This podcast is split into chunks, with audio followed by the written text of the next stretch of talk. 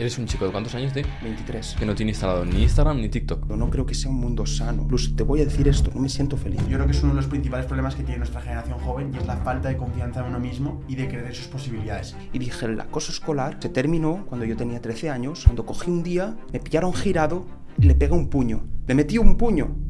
Pero al día siguiente se lo pensaron dos veces antes de usarme. Simplemente una breve pregunta acerca de tu experiencia. Hablabas de, por ejemplo, cosas como esos 10 meses que estuviste viajando por Europa. Fui totalmente solo, 18 años, y no me alojé en Sí. Airbnb, sino yo me esperaba en estaciones de tren, convencí a la gente de por qué alojarme. Wow. Cogí un italiano, y una de las habitaciones estaba aún ocupada, dormí en un gallinero, sin gallinas, gracias a Dios, pero con la paja y todo. Me toca un poco los cojones. Se dedique más tiempo al hate que realmente a una persona que ha dicho que le encanta tu contenido. Y con cada comentario me aseguro de que los crujo, literalmente, con toda la racionalidad, argumentos del mundo, pero los crujo. Se van a dormir pensando en mí. ¿Cuánta gente, cuántos chavales están perdiendo una de las fuentes de energía más grande que tiene el hombre y las está echando en un papel higiénico? Niños de 13, 12 años que ahora ya tienen acceso a TikTok.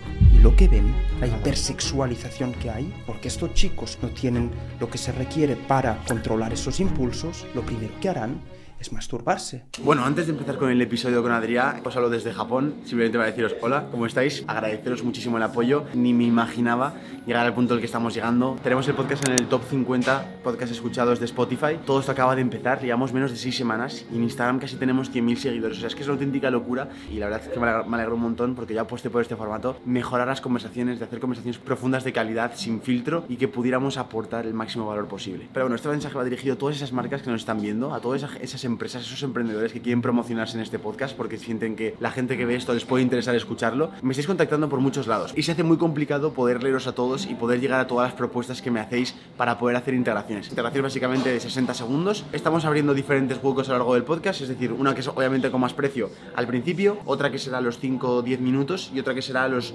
25 o 30 minutos. Si eres una marca una empresa y te apetece saber más de esto y te apetece promocionarte en este podcast y que nosotros te elijamos, estamos siendo muy selectivos obviamente, te dejo aquí este correo y en este correo es donde tienes que contactarnos. Nos cuentas más acerca de la empresa, nos cuentas también por qué te interesa para salir promocionado en el podcast y a partir de ahí seguimos comentando cuál es la mejor forma de poder trabajar juntos. Y ahora sí, disfruta de este episodio que es una auténtica locura. Adrián es un crack. Estamos aquí con Adrián. Adrián, mil gracias por participar en este podcast. Es Gracias un honor, es un orgullo y quiero agradecértelo personalmente a ti, ya que no aceptas muchas entrevistas y que vengas a Tengo un Plan es como, no sé, como una forma de decirnos que estamos haciendo las cosas bien y que todo está fluyendo como queremos. Así que bienvenido y gracias. Absolutamente, Juan, Sergio. Primero de todo, agradeceros vuestra invitación. He visto el gran auge, el gran éxito que tiene vuestro podcast y sé que siempre hacéis las cosas bien, con calidad y sobre todo con amor a vuestra audiencia. Así que dije, sin lugar a dudas, esta va a ser mi primera. Eso es. Yo agradecerte que es el primer invitado que hemos conseguido traer a- al estudio. Total, qué ganas tenía esto Y ya. encima se va a notar mucho porque la calidad va a ser mucho mejor, tanto en audio, en imagen. Y, y nada, vamos a, a conocerte un poco mejor. Yo ya te conocía porque me acuerdo en típica, típico momento de estudio y demás que quería saber cómo ser más productivo, organizarme mejor, me había salido en vídeos y me molaba mucho tu contenido, así que dije, para adelante, lo invitamos y, y a conocerlo más. Muy agradecido de estar aquí. Gracias. El, Adri, hemos visto que te has posicionado muchas veces como que no te gusta mucho participar en podcasts, no te gusta mucho participar en entrevistas. ¿Te consideras una persona que no te gusta mucho mostrar partes íntimas de tu vida o que te cuenten cosas de tu vida, etcétera? ¿Por cuál, cuál es el motivo detrás de que no te guste enseñarte tanto en, en entrevistas? Yo creo que es un poco la paradoja que me define. Estoy pues mostrándome al público constantemente a través de mi canal de YouTube, pero esta predisposición a mostrarme viene más de mi pasión por la pedagogía. Yo desde muy joven me ha gustado enseñar, aprender, transmitir mis aprendizajes a través de lo que, yo que sé, mis experiencias más subjetivas, personales, pero al mismo tiempo veo que es un mundo que no creo que en todos los aspectos esté aportando cosas positivas, ¿no? Entonces prefiero estar lo más alejado posible. Sí que es cierto que después, por ejemplo, debes para mantener un poco tu presencia, empezar en Instagram, TikTok y todo esto. Yo creo que ya tendremos la, la oportunidad de hablar sobre esto. Pero si no existe, existiese YouTube, no creo que yo llegase a ser un personaje público en este aspecto, ¿no? Porque no creo que las otras plataformas pues cumplan con ese propósito. Entonces, me gusta por un sentido porque tengo la oportunidad de compartir tiempo con personas maravillosas y creo que son excepcionales y únicas en lo que sería en España o en el mundo, que tienen un espíritu que muy pocas personas comparten y que es muy difícil y creo que es uno de los grandes problemas del mundo del emprendimiento. Nos cuesta encontrar personas que piensen como nosotros, que compartan los mismos valores. Pero al mismo tiempo creo que también, y hablaremos de esto, todo lo que es el concepto de marca personal, todo lo que es el concepto de marketing, tengo varios problemas con estos corrientes, estas corrientes, y es por una de las razones por las que no me muestro siempre ¿no? ante cámara, hablando más sobre mi vida privada. ¿Cómo empezó tu camino en el mundo de YouTube? Yo identifico en mí desde muy joven una predisposición o ganas también de hablar en público. A mí me gustaba hablar en público, explicar. Yo siempre me mostraba voluntario en salir delante de la clase y explicar un tema. Es decir, no me, no me gustaba. Ahí no me costaba, me gustaba mucho. Entonces después empecé con tema babysitting au pair, clases particulares y vi que el aprendizaje, enseñar me gustaba. Y es aquí donde digo, no puedo ser profesor de universidad, porque aún no tengo el expediente académico para serlo, pero tengo esta maravillosa plataforma que me permite dirigirme a un público más amplio. Y también creo que, yo siempre lo he mostrado, la educación para mí es el pilar fundamental de cualquier individuo. El éxito, prosperidad futura no va a ser definido por tus recursos, no va a ser definido por tus contactos, eso ya son excusas que luego podremos tratar, pero es por tu educación y sobre todo la educación que transmiten en casa tus padres. Y hay padres que por razones X, Y o Z no pueden transmitir esa educación, entonces creo que está en nuestro poder, tenemos ese deber moral de utilizar estos maravillosos recursos que nos han compartido y brindarlos a esas personas que no han tenido la misma accesibilidad, ¿no? Es nuestro deber, no es una cuestión de elección, es como personas que hemos tenido la gran suerte de tener unos padres que nos han transmitido los valores tradicionales con los que yo creo que puedes tener una vida próspera, disciplina, rigor, exigencia, responsabilidad, pasión, trabajo duro, organización, dirigencia, todo esto, transmitirlo a esas personas que no lo han vivido. Entonces tienen esa perspectiva limitada sobre sus posibilidades, sobre qué pueden hacer en la vida, ¿no? Más adelante comentaremos más tu camino al emprendimiento, que yo creo que YouTube también tiene una parte fundamental ahí y hay una cosa que yo siempre te menciono, que es la parte de esos dos años que estuviste picando piedras sin resultados hasta que empezó poco a poco a traccionar tu marca personal. Pero me gustaría que la gente te conociera un poco más porque tú eres muchas cosas. Eres youtuber, pero también eres un estudiante ejemplar y que estás estudiando en las mejores universidades del mundo con un gran eh, bagaje académico. Si tuvieras que presentarte ante una persona en una cena, que te presento, por ejemplo, te presento a Juan, ¿cómo te presentas? ¿A qué te dedicas? Es, una interesante pregunta porque siempre he considerado que, que no encajo en en ningún tipo de caja o clasificación. Me llaman estudiante de política, sí, pero al mismo tiempo me dedico al emprendimiento, pero al mismo tiempo tampoco estoy tan metido en marca personal o emprendimiento como para sentirme yo que pertenezco a esta comunidad, ¿no? Entonces me siento muy atomizado en este, en este aspecto. Yo simplemente digo que sería una persona que le gusta probar muchas actividades distintas, enriquecerse de cada una de ellas y sobre todo que a través de la experiencia me he dado cuenta que la sociedad tiende a limitarnos, ¿no? a decidir nuestro camino, a obligarnos a escoger uno y a ir hasta el final. Y si eso pasa por pasar 45 años calentando una silla como funcionario, pues que ese sea el caso. Pero yo considero, y lo he visto a través de la experiencia empírica, personal, que uno puede cambiar su vida, que uno puede hacer muchísimas cosas si ve la vida con prosperidad. ¿no? ¿Qué estudias exactamente? Estudio ciencias políticas, filosofía y estaba estudiando Derecho, pero por obligaciones más laborales, necesidades de financiar mi máster después, he dejado de lado este último semestre para centrarme básicamente en cómo ganar dinero para poder postular a las mejores universidades de Estados Unidos. ¿no? En el caso de que no consiga becas, tendré que tener al menos estos recursos para poder financiarme másters en pues lo que, lo que ¿Y dónde estás estudiando, Adrián? Porque sé que no estás estudiando en España, ¿verdad? No, he estado estudiando en París tres años y después estuve estudiando en, en, Nueva York. Entonces ya estoy graduado o pronto me graduaré de Ciencias Políticas y Filosofía de, de la Universidad de París, de la Sorbona, y estuve estudiando un año en Columbia. University en la ciudad de Nueva York. Un poco desde la ignorancia que se estudia en ciencias políticas, ¿qué es lo que tratáis ahí?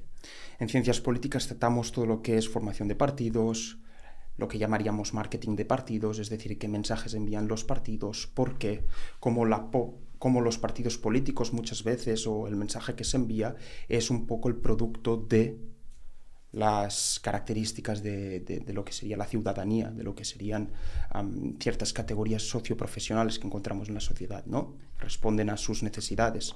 Es decir, muchas veces pensamos que los políticos nos intentan vender algo o nos intentan transmitir algo totalmente artificial, pero no, es el contrario. Nosotros tenemos unas características y ellos responden a lo que nosotros pedimos y no somos conscientes. Como por ejemplo en YouTube, tú tienes una audiencia, ves que le gusta un formato de vídeos, voy a llevar más este tipo de contenido porque sé que les gusta.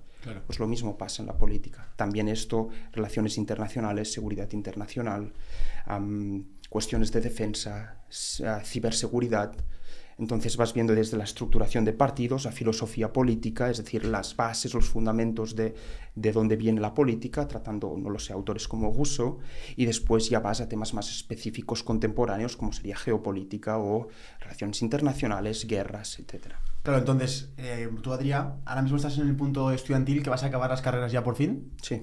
Y entonces ahora estás en un punto de transición a los másters que vas a estudiar. Exacto. ¿Cuál es tu planteamiento escolar o profesional em, estos próximos, este medio plazo que viene ahora mismo, porque ya estás justo en un momento de transición y creo que puede ser muy interesante escuchar tu punto de vista de ahí, en qué punto te encuentras y hacia dónde te diriges. Es, es curioso porque la gente piensa que las personas, pues como yo, lo tenemos todo controlado, ¿no? Tenemos ya un camino muy bien diseñado y que tenemos unos objetivos claros y un propósito de vida y nos ven tan, tan perfectos, pero eso es lejos de la realidad. Y ahora me encuentro en un, periodo de transición en el que aún intento escoger pues hacia qué rama me dirijo, ¿no? Incluso con todo el conocimiento que tengo, viendo tantas personas que han logrado cambiar su vida, yo incluso tengo dificultades en decir, vale, es que si escojo más rama de la defensa o la seguridad internacional, puede que no pueda especializarme, no lo sé, en administración pública, ¿no? Entonces, estoy ahí, allí. Me atrae mucho todo lo que es la construcción europea, me atrae mucho lo que es seguridad internacional. Hace poco me gradué de auditor de, la Defensa Nacional Francesa, del Instituto, Instituto de Estudios Superiores, y, es algo que también me atrae mucho.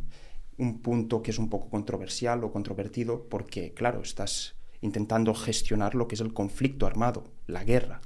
Entonces, no es un tema que todo el mundo le guste escuchar o entrar, o es, son, son, son son grupos muy herméticos, ¿no? No todo el mundo le gusta hablar sobre cómo gestionar una guerra de forma efectiva, cuáles son los recursos que vas a invertir, las armas que vas a utilizar. Estos son términos que muchas veces las personas van a decir, ah, pero es que estás trabajando para ganar una guerra o para estás aconsejando para que un país gane una guerra suponiendo que o, sabiendo que las implicaciones son vidas humanas, ¿no? Mm. Son muchos aspectos que, bueno, a uno le hacen dudar sobre qué camino tomar, ¿no? ¿Y cómo tomas la decisión? ¿En qué te guías? ¿En qué me guío? Yo más, yo siempre escucho, yo creo que siempre he tenido la capacidad de escuchar mucho mi intuición, ¿no? En qué soy bueno y dónde creo que puedo aportar el máximo impacto. Si yo veo que es en la defensa nacional, por ejemplo, seguridad internacional, yo me decantaré por este camino y es simplemente una cuestión de gustos, pero tengo que ser honesto conmigo mismo. Pasas por un proceso de deconstrucción. Vamos a aislarnos de toda la opinión de los demás, vamos a aislarnos de todos los inputs externos y vamos a intentar, yo, Adrián, qué es lo que quiero hacer, ¿no? Y es una decisión, pues progresivamente se va haciendo. No hay una guía, ¿no? No hay unas cinco preguntas, no hay un blue book o un template que sigues, ya tienes la respuesta, ¿no? Hmm. Es un proceso de, calma, de construcción y de incertidumbre. Eh, ¿En tus planes no está dedicarte a las redes sociales o, vivir de YouTube en un futuro? Gracias a Dios, yo creo que cualquier tipo de persona con, mi audiencia ya podría decir que vive de YouTube, pero mi objetivo no es dedicarme a, todo lo que es el marketing o lanzamiento de, formaciones o marca personal o YouTube. Hmm. Claro, es que yo, yo diferencio, hay una clara diferencia entre el mundo de Instagram, TikTok, marketing digital y, también YouTube. Yo creo que YouTube es este espacio que llamaríamos más plataforma de educación, de divulgación. Es muy distinto que Instagram. Para mí, un vídeo de un minuto, 30 segundos no es divulgación. No puedes tratar todos los argumentos, temas específicos, no, estás llamando la atención y redirigiéndolos a tu perfil y puede que con 30 vídeos cortos puedas llegar a hacer un poco de divulgación, ¿no? O con el texto, pero es muy complicado. YouTube te permite, por ejemplo, hacer eso, ir hacia el fondo, mostrar con detalle cada argumento, ¿no? Cada matiz de tu opinión. Y no, no quiero verme involucrado en este mundo, no creo que sea un mundo sano, no me siento feliz en este mundo. Incluso te voy a decir esto, no me siento feliz. En todo este mundo no me siento feliz. Si mañana, y lo he estado pensando, tuviese que tomar una decisión de urgencia, eso que dices, estás al borde del colapso y necesitas cambiar algo, yo desaparezco de Instagram y TikTok sin ningún tipo de remordimiento, porque yo no dependo de eso, incluso si hablamos términos más financieros me cuesta dinero. Pero YouTube nunca lo dejaré, porque es esa pasión por la pedagogía. Mi comunidad es mi tesoro. Cómo te aprecian, lo agradecidos que son, cómo te quieren, cómo incluso aprendes de ellos con comentarios constructivos. Es una audiencia totalmente distinta, no sé si os pasa. Sí.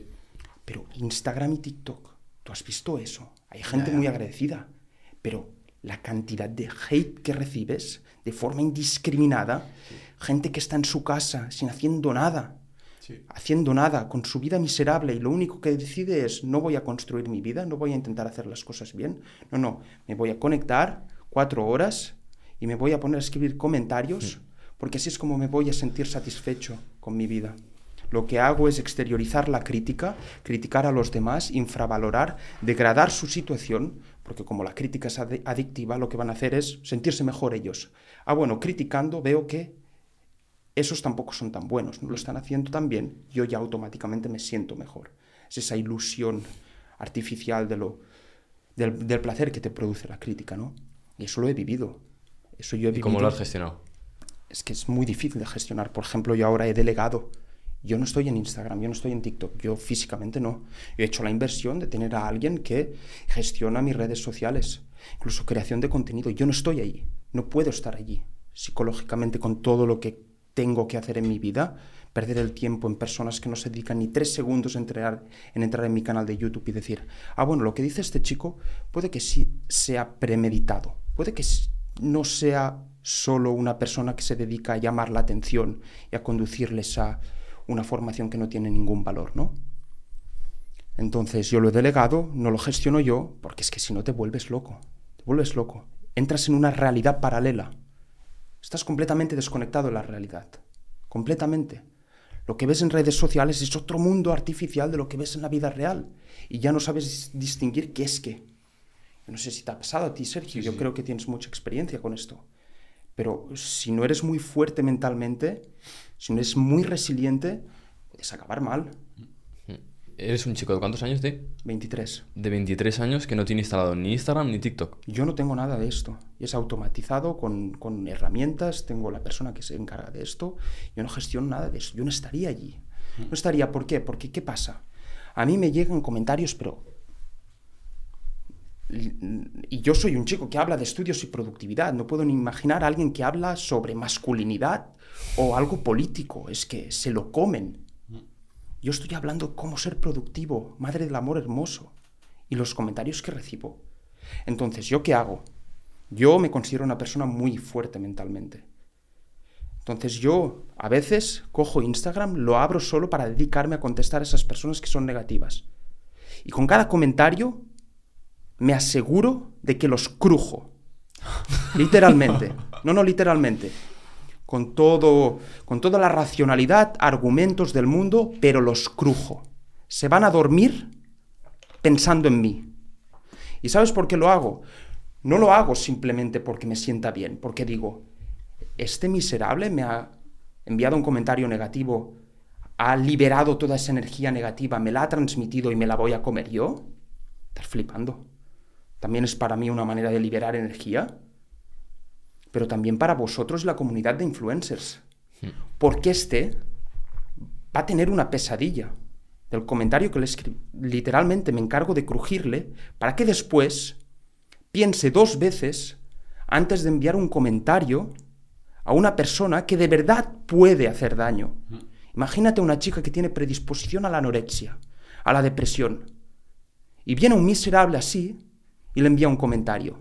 Y por ese comentario cae en una especie de, no lo sé, pozo psicológico del que no puede salir. Y eso es lo que puede hacer un comentario.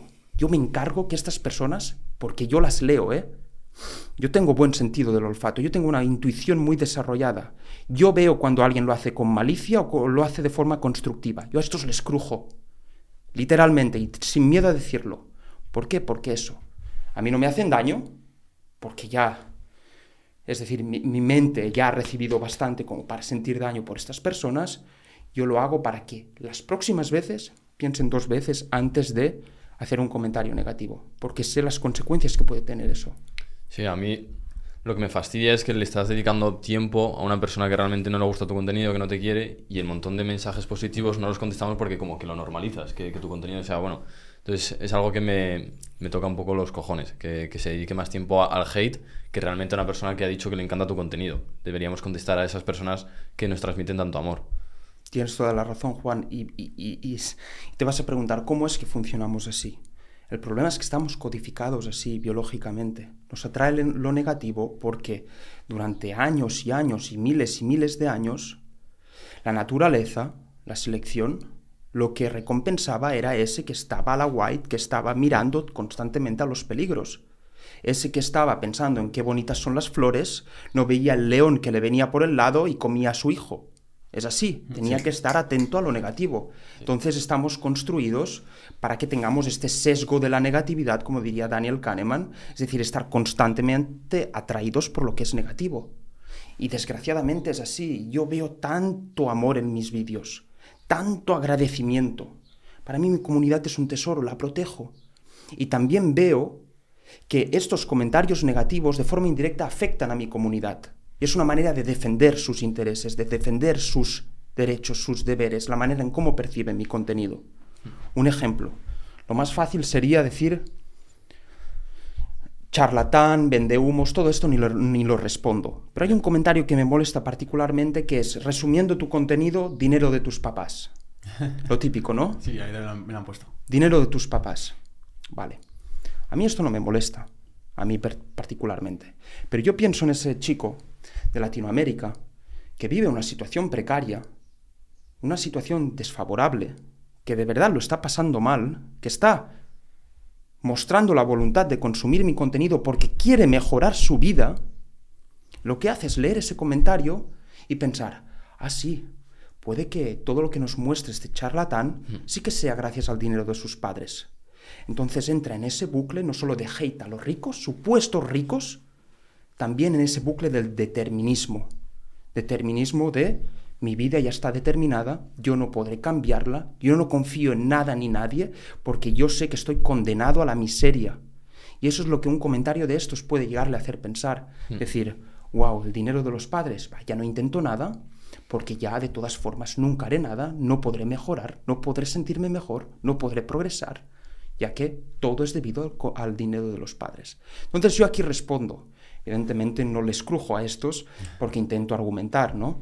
Todo lo que supone con estadísticas, números, me tomo mi tiempo porque sé que después habrá gente de mi comunidad indecisa que lee ese comentario y dice, ah, bueno, ves, Adrián tiene razón, voy a chequear estas fuentes, voy a chequear de dónde sale esta información. Así es verdad, un 70% de los americanos millonarios no lo heredan, lo ganan ellos.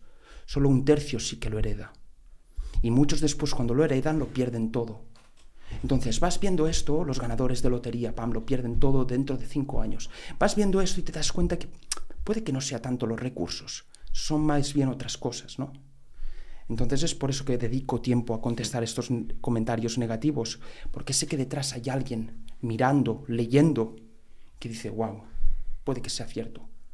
También, bueno, para proteger ¿no? la comunidad de influencers. Totalmente, tío, y te lo agradezco. Me parece muy, muy buena labor la que haces ahí protegiendo. Pero claro, ¿qué pasa? Que con este tema del acoso, a nosotros somos gente que aún tiene fortaleza mental. Y como tú dices, puede afectar a esa chica que tiene esa predisposición a anorexia.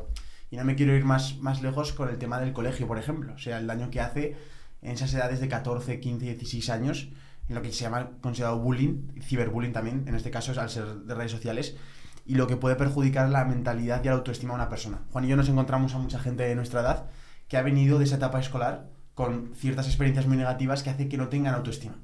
Yo creo que es uno de los principales problemas que tiene nuestra generación joven y es la falta de confianza en uno mismo y de creer en sus posibilidades. Me gustaría ver cuál es tu opinión acerca de estos bullies, acerca de, este, de estos acontecimientos que ocurren y qué aprendizaje te has llevado tú en esta etapa escolar. Sí, bueno, es, es un tema un poco complicado de, de- de hablar, de tratar, porque yo sufrí bullying, fui a- a víctima de acoso escolar y no es el típico acoso escolar, ¿no? Que te dicen cuatro cosas y ya está, no, no. Cuando mis padres se enteraron después de tres años, bueno, hubo, como lo diría, ya iniciativas más de tomar iniciativas legales, ¿no? Entonces, porque la escuela no respondía, no había ningún tipo de solución ni sensibilización hacia, hacia estos aspectos y fue gracias a Dios una profesora que se iba dando cuenta que contactó a mis padres, pero yo durante tres años no dije nada, ¿no? Entonces, es, es una experiencia muy dura porque no, no eres consciente porque la gente no te aprecia o porque la gente te ignora, no lo eres consciente y tú te consideras un niño normal, sí que yo tenía un carácter fuerte, pero yo no era ni entrometido, ni criticaba, ni, ni insultaba, ni no lo sé, ni tenía un espíritu excesivamente competitivo en el sentido de, mira, siempre quiere ganar, le vamos a hacer bullying. No, no, básicamente era un niño que sí que tenía una fuerte personalidad. Y yo sufrí bullying, por ejemplo, me llamaban, no lo sé, maricón, florecilla, pierdes aceite, en el baño, pues lo típico, ¿no? Agresiones, tiran la comida, bueno, no quiero entrar en detalle. eso es típico. ¿Con, con, qué años, tío? Pues fue de los 10 a los 13. Uf, es que es donde estás formando tu personalidad, eso es muy peligroso. Claro. Sí. Pero ¿y tú por qué no decides eh, decirle algo a tus padres? Porque sería como un poco capitular, ¿no? Sería un poco darles la razón, sentirme vulnerable y débil. Yo no quería para nada mostrarles esa, esa cara de mí. Yo era una persona resiliente, fuerte. Yo siempre iba con una sonrisa, siempre. Por ejemplo, a mí me criticaban esto porque a mí me gustaba vestir de rosa, literalmente. Pues cuando teníamos la oportunidad de ir con ropa de calle, pues yo me metía una, una camisa rosa o me engominaba el pelo. Y por eso me empezaron a llamar eso. Lo que ahora se visten, todos, sí Pues yo me vestía a los 10 años así, y orgullosísimo. ¿Vosotros pensáis que cuando me empezaron a decir eso, yo dejé de hacerlo? No. Si la camisa era rosa, los calcetines eran rosas y los pantalones eran rosas. Todo era rosa. Me lo cambié todo a rosa. Digo, ¿no te gusta como visto? Pues esto sí que no te va a gustar más. Digo, ¿no te gusta? ¿Me criticas por cómo visto? Ya verás ahora. Incluso llegó al punto que me pusieron ortodoncia. Las gomas de los brackets Rosas y lilas me las puse. Dije, no te gusta, y yo iba sonriendo cada día. Me metían en el baño, metal, me tiraban la comida, pero yo con una sonrisa. Claro, y es que es así lo, que, no, lo que no quería que viesen. Que me viesen vulnerable, que me viesen débil. Claro, y durante todo este tiempo te sientes miserable, no entiendes por qué, y dices, vale, estamos en este momento en que nadie parece quererte. ¿Qué haces? Te aprendes a querer a ti mismo. O te quieres tú a ti mismo o quién lo va a hacer por ti. Pero si lo pensabas, en esa edad pensabas eso. En esa edad decía, o tú sales de este pozo en el que te han metido porque no te has metido tú, o es que nadie te va a sacar. Y digo, Adrián, espabila. Adrián, espabila. Conviértete en la persona más resiliente que puedan encontrar. La persona incluso que tenga más éxitos que puedan encontrar en su vida. Conviértete en esa persona que sí, ah, mira, lo pegábamos, lo insultábamos de pequeño y mira ahora quién es. Yo tenía ese sueño, ya verán, ya verán. Y sí me van a decir, bueno, esto es tóxico, sed de venganza, historias de estas. Bueno, dile a un niño de 10 años que nadie le habla, que se siente ignorado, porque lo peor que puedes hacer a un ser humano es ignorarlo. Existimos porque tú ahora me estás mirando, existimos porque tú, Juan, me estás hablando. Si no, no sabríamos que existimos. Es la ignorancia de alguien el peor castigo que le puedes dar. Entonces yo me sentía perdido. ¿Qué haces en esa edad? O te sacas tú del pozo en el que te han metido, es que nadie te va a sacar. O te rompes completamente, como muchas personas les pasa, o te vuelves más duro que una piedra. Eso es lo que pasó. Eso es lo que pasó. Por ejemplo, yo creo que es debido a que era demasiado débil, en el sentido de que era demasiado respetuoso, no débil en el sentido de psicológico, porque era fuerte, pero era demasiado respetuoso, demasiado educado, siempre diciendo gracias, buenos días, como habían educado mis padres, que eso no es ningún problema. Pero al ser tan educado, al ser tan respetuoso, esto te da una predisposición a evitar el conflicto, ¿no? A ser como un punching ball, como una especie de saco de boxeo. Te van dando, te van dando, vas aceptando. Y yo no voy a, evidentemente, inclinar a la generación joven que haga esto, nunca. Pero solo os dejaré con un ejemplo que es de Elon Musk, que también sufrió acoso escolar. Y dije, el acoso escolar se terminó cuando yo tenía 13 años, cuando cogí un día, me pillaron girado y le pegué un puño. Le metí un puño. Pero al día siguiente se lo pensaron dos veces antes de abusarme. Lo pensaron dos veces. Y con esto yo no estoy haciendo un llamamiento a la violencia. No, pero en esas edades, cuando hay, no hay ningún tipo de racionalidad, cuando nos estamos construyendo, cuando los niños pueden realmente ser crueles, y lo más puede que tomo la decisión correcta. Y ya después uno aprende ya a usar la razón y a tener empatía, a desarrollar todo lo que desarrollamos con 18, 19 años, que ya no lo hacemos. Es esa edad, es la edad esa de la adolescencia, sí, es muy mala. Y yo iba recibiendo, pues eso es. ¿Pero tú crees que no serías el de ahora si no hubieras pasado por esa época? Absolutamente. Yo creo que esa época es el fundamento, es la base, es el pilar de todo mi progreso y mi persona. Yo no sería lo que soy hoy sin eso, lo que me pasó. Yo no quiero decir que es lo mejor que me pasó en mi vida porque soy plenamente y profundamente consciente de que eso ha llegado a causar el suicidio a muchos jóvenes. Sí. Sí. Entonces no me atrevería a decir eso. Pero en mi caso particular, tú sabes lo que es ir a la escuela y sentir que, que nadie te quiere, que vas a pasar ocho horas allí y es que te vas a sentir solo, te vas a sentir ignorado. Es decir, eso es duro en una edad en la que te sientes perdido, en la que no encuentras tu lugar. Vale, a mí lo que me gustaría que, pudieras mandar un mensaje para la gente que igual está sufriendo bullying o que se ha dado cuenta que ahora tiene el trauma del bullying, porque hay gente que se da cuenta al tiempo. ¿Cómo puedes salir de esa situación? Esa es una pregunta muy compleja porque yo creo que ni yo mismo encontraría respuesta. Es decir, yo tenía esa predisposición, incluso suerte que me dio Dios de poder pasar por ese momento y que eso supusiese un poco la base de mi progreso y de mi prosperidad actual, pero no soy psicólogo experto, nunca podría enviar un mensaje. Pero yo solo digo, esas personas que tienen el trauma de bullying, yo no sé cómo lo podrían gestionar, no lo sé. Yo sé que en mi vida yo lo utilizo a diario, a diario, como combustible. Lo que David Goggins, para mí una de las personas que, Sí. con las que conecté mucho, utiliza el concepto de cookie jar, jarrón de galletas o algo así, en el que tú depositas en, este, en esta especie de depósito abstracto en tu cabeza todas esas malas experiencias, lo cierras, te olvidas de él, yo creo que es posible porque lo hago, y cuando requieres de disciplina, de motivación, de ganas de superarte a ti mismo, vuelves a coger este, este pequeño depósito, sacas una galleta y te la comes, es decir, figuradamente, pues sacas una mala experiencia y la consumes, la revives. Entonces, claro, yo ya repito, hay gente que me comenta que eso es muy traumático para ellos. Hay gente que estamos hablando que, no lo sé, ha sido violada. Hay gente que ha, sido, ha tenido verdaderos traumas que van mucho más allá. Y cuando eran aún más jóvenes. Entonces, no me atrevería yo a divulgar un tal concepto con tanta facilidad y sin pensar en las consecuencias ¿no? de lo que supondría. Pero a mí me ha funcionado porque yo sé extrapolarme, yo sé distanciarme de lo que es el sentimiento de venganza y de rabia. Yo no siento eso. Yo he perdonado a esas personas. ¿Cómo lo has conseguido? Pues solo racionalizando la situación, comprendiendo cuáles eran mis emociones, comprendiendo el por qué las siento, racionalizando la situación, pues sabiendo que es, eran niños, eran niños que no habían desarrollado toda su razón, no habían completado su proceso de maduración y que pueden cometer errores, en este caso cometieron un error grande, pero que yo tuve la gran suerte de utilizar como uno de mis fundamentos, ¿no? Me ha permitido ser quien soy. Entonces, incluso hasta agradecimiento. Yo agradezco a Dios lo que me ha dado. Literalmente. Yo si pudiese volver atrás, nunca volvería atrás.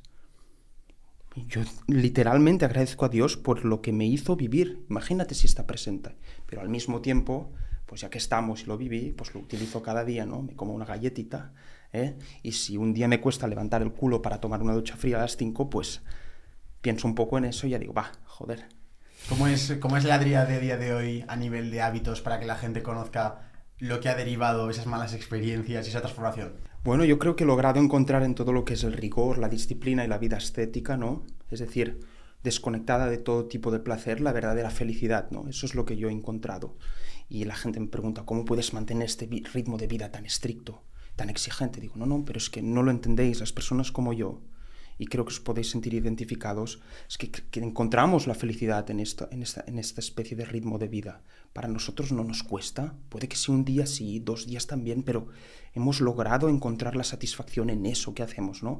Levantarte a las 5, tomar la ducha fría, entrenar, el sufrimiento de hacer una, hay una, una plancha de abdominales y avanzar 30, 30 segundos más, perdón, no sé, ese sentimiento de retarte, del progreso. Sí, totalmente. Eso es lo que yo creo. ¿Cómo es un día en tu vida? Pues es claro, depende del país en el que estoy. Eso es importante porque depende del país. Tengo... Vale, di, las diferentes rutinas, depende del país, porque yo creo que también puede ser interesante. Claro, por ejemplo, en Nueva York yo vivía dentro del, de Columbia. Columbia, por ejemplo, es un campus que está al lado de Central Park, donde puede que tú pases por allí y no te diste cuenta, no lo sé, eh, pero... Sí, sí, o sea, sí, sí, que se ve, se ve, se ve la universidad, también se ve en NYU. NYU está abajo, en Downtown, al lado de Manhattan, entonces Columbia está arriba de Central Park. Vale. Y yo dormía dentro de Columbia. Es literalmente tú bajas y tienes las clases allí mismo, es decir, tienes tu dorm y hay un gimnasio solo para los estudiantes. Entonces yo me puedo levantar a las cuatro y media y ir directo al gimnasio. Eso es una ventaja. Por ejemplo, en París, Francia, tengo que esperar hasta las 7, hasta las 6. Entonces, claro, si me levanto a las 5, la rutina cambia, ¿no? Entonces, cada día se modifica, pero mis rutinas empiezan siempre con gimnasio, siempre mi vida no es próspero si yo no empiezo con gimnasio y ducha fría, no puede ser. Es como, es como me siento mejor. ¿Por qué? Porque estoy pasando las dos peores cosas de mi día a primera hora de la mañana. La, ya luego este podcast me parece pan comido, por ejemplo, ¿no? Porque claro, tomas una ducha fría a las 5, tiene que tener pelotas ¿eh? para hacerlo. Y además con este frío en Zaragoza, joder, sí, sí, sí, una ducha fría dices, ¡fuah! Y claro, una vez lo haces, pues no tienes dificultades, por ejemplo, en levantar la mano en clase en ir a incluso preguntar algo a alguien o incluso mostrar tu interés por alguien que está en la universidad. O, Hacerlo incómodo, ¿no? Exacto, introducirte a un profesor, no lo sé, hacer todo lo que supone pues confrontar, ¿no? Salir de la zona de confort. ¿Cómo es la vida estudiando en Colombia? ¿Cómo es esa rutina, ese día a día como estudiante? Que yo creo que hay mucha gente que le encanta ese, esa información más del día a día, de cómo te sientes tú estando ahí en, las calles y todo, ese día a día. Es curioso porque Colombia es como una burbuja, ¿no? tienes Columbia, pero al lado tienes Queens, un poco más arriba tienes Bronx, abajo tienes Manhattan, es una burbuja. Entonces también es importante dentro de estos lujos que se viven en esta burbuja salir para nunca estar desconectado de lo que se vive afuera, de la realidad, ¿no? Toda la precariedad. Al lado de, Harlem, ¿verdad? Claro, de Harlem. Está al lado, sí, sí, Entonces está al lado y entonces sales y unos bloques un poco más arriba pues puede que haya algún apuñalamiento. Ahora unos seis meses mataron a un estudiante en doctorado italiano de un apuñalamiento, dos bloques más arriba. Entonces, claro, dentro de esta burbuja tienes que salir para realmente mantener el contacto con lo que es el mundo real, ¿no? Es muy fácil perderse en esa burbuja de intelectualismo, ¿no? Pero es sobre todo importante salir, mantenerse humilde y ver que las cosas son difíciles allí afuera, ¿no? Entonces, ¿cómo es la vida en Colombia? Pues piensa que yo no, he pagado nada, ¿no? Para ir allí, yo estuve completamente becado, entonces para, muy, para mí fue un privilegio, en el sentido de que la gente paga 60, 70, 80 mil dólares al año para ir. Flipas. Joder. Y claro, entonces ya es más una versión clientelista, ¿no? De lo que es la universidad. Tú ya eres un cliente y ellos son la empresa a ver cómo te tratan. Entonces los servicios, los lujos, todo lo que hay alrededor es indescriptible. Por ejemplo, tenemos sushi, tenemos todo tipo de restaurantes, salmón a la carta.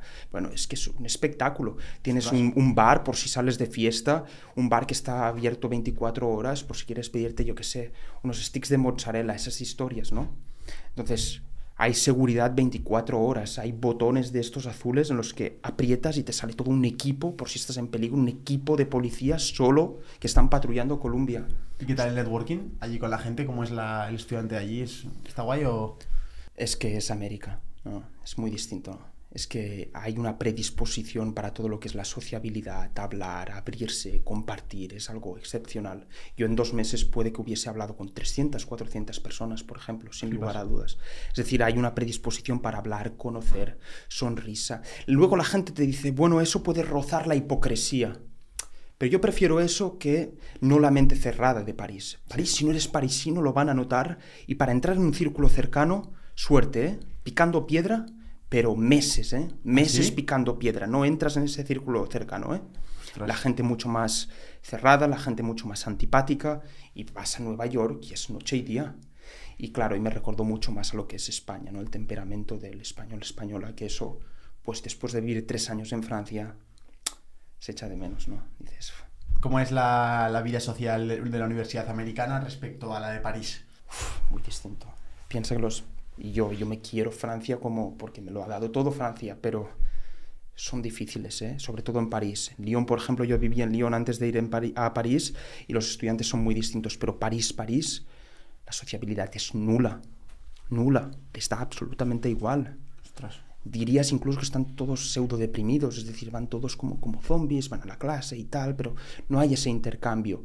O incluso el intercambio que hay es muy específico. Yo, para, para ser muy sincero, no me sentí plenamente acogido porque, porque yo hacía ciencias políticas y filosofía y eso es anarcocomunismo, extrema derecha, quiero decir, es una tendencia política muy de izquierdas. Entonces yo me relacionaba más con los de derecho, ¿no? Que ya se sabe que son más de derechas. Y yo nunca me he considerado de derechas, pero claro, yo solo preguntando cosas un poco simples, se respondía emocionalmente hacia mí, sabiendo que tenía un canal de YouTube sobre emprendimiento y tal, y ya pensan que era de derechas, empiezan a hacer una serie de asunciones y se cierran en banda y es difícil socializar. Entonces es un carácter muy especial el francés comparado con el de Nueva York, que están abiertos a todo el mundo. Columbia es la universidad de las Ivy League que acepta más estudiantes internacionales. Había una comunidad maravillosa de personas de Latinoamérica, comunidad maravillosa de españoles, guay. incluso los americanos abiertos a conocerte. Sí que, por ejemplo, el equipo atlético sí que es más elitista, ¿no? Es decir, los atléticos Claro, si no estás en el equipo de rugby, si no estás en el equipo de fútbol americano, si tal, pues sí que son más elitistas en ese aspecto, no te dejan entrar porque incluso esos son los que están en las, en las sororities y fraternidades y todo eso, hacen sus fiestas privadas, entonces ya allí ya es un ambiente más, más elitista, debes hacer más para entrar, ¿no? Pero es curioso. Es, es un poco la envidia, ¿no? Todo lo que, los que hacen athletics, todo lo que hacen atletismo. Son es- como los guays de la clase, ¿verdad? Sí, porque van con su chándal, Columbia y... Qué guapo. Claro, hay más, es más un ambiente high school musical, Sí, lo, lo que puedes imaginar. Sí, es, Sí, es, clavado. Pero la gente muy simpática. Es decir, yo quedé encantadísimo. Y Adrián, ¿has, has soltado tranquilamente que te despiertas entre las 4 y media y 5 de la mañana? Sí, acostumbro. Cuando estoy en, en pleno trabajo, sí. Vale, ¿Y a qué hora te acuestas? Sobre las nueve, nueve y media. Vale, esa rutina te ha costado mucho conseguirla. Tengo que ser plenamente sincero, hay ciertos periodos del año, como por ejemplo en verano, que ya es imposible, solo por la luz de sol que hay afuera, es que es imposible dormirse a las nueve y media. Sí. Entonces es más de septiembre a febrero que tiendo a adoptar esa rutina y ya empieza abril, mayo, ya nos relajamos, pues porque con mi pareja salimos, vamos a tomar alguna cerveza, entonces ya sé. Pero antes de las, ahí, después de las diez, diez y media, no suelo irme, irme a dormir más tarde, ¿no? Yo solo es, es- es- el sentimiento de levantarte tarde, cuando te sientes un felpudo existencial, te has levantado a las 12 de la... y te sientes una mierda, y solo intento recapacitar en ese sentimiento y antes de irme a dormir tengo dos decisiones, o coger el teléfono y quedarme porque sé que, que me voy a, a quedar hasta la una, o intentar recuperar ese sentimiento de sentirme una mierda el día después, levantándome a las 12. Entonces, solo reviviéndolo un poco, digo, "Buah, no, no, no vale la pena. Nos vamos a dormir rápido, ¿no? No vale la pena ni abrir el teléfono. Y mañana será, madrugamos, un buen día productivo y ya está. Es una cuestión de mindset, ¿no? En los momentos idóneos, esos puntos de inflexión en el que se te proponen dos situaciones, tomar el camino indicado. Momento de productividad, ¿te apetece entrar? Sí, me parece bien. De hecho, yo, yo quiero lanzar una pregunta eh, hablando un poco de mi experiencia. Yo creo que todos tenemos como kriptonitas, que son como cosas que te cuesta muchísimo mantenerte a ese lado de vida productivo. Yo personalmente, por ejemplo, en mi caso, eh, hay varios, que es uno es obviamente, como la mayoría de gente, que es la adicción al móvil. Es decir, pasar menos tiempo con la pantalla del móvil, con redes sociales, que sí, que podrá decir la gente, ah, pero es que es tu trabajo. No es mi trabajo, o sea, es pérdida de tiempo. Y en segundo lugar, la forma de comer, pero más tirando hacia el azúcar. Es decir, el, por ejemplo, el no consumir azúcar, la adicción al móvil y luego también la masturbación. Yo diría que son los tres hábitos que más me cuesta mantenerme al, con, ese, con esa. es- es- bueno, siendo estricto a esos hábitos, digamos, ¿vale? Entonces, muchas veces consigo una muy buena racha, otras veces estoy como mal, es decir, en el sentido de que enseguida me cuesta mucho caer, no caer ante el dulce, eh, la, masturbación que yo tengo una semana se dispara, y otras semanas que lo consigo controlar muy bien y que aguanto muy bien. Entonces, ¿cuál es tu punto de vista en esto?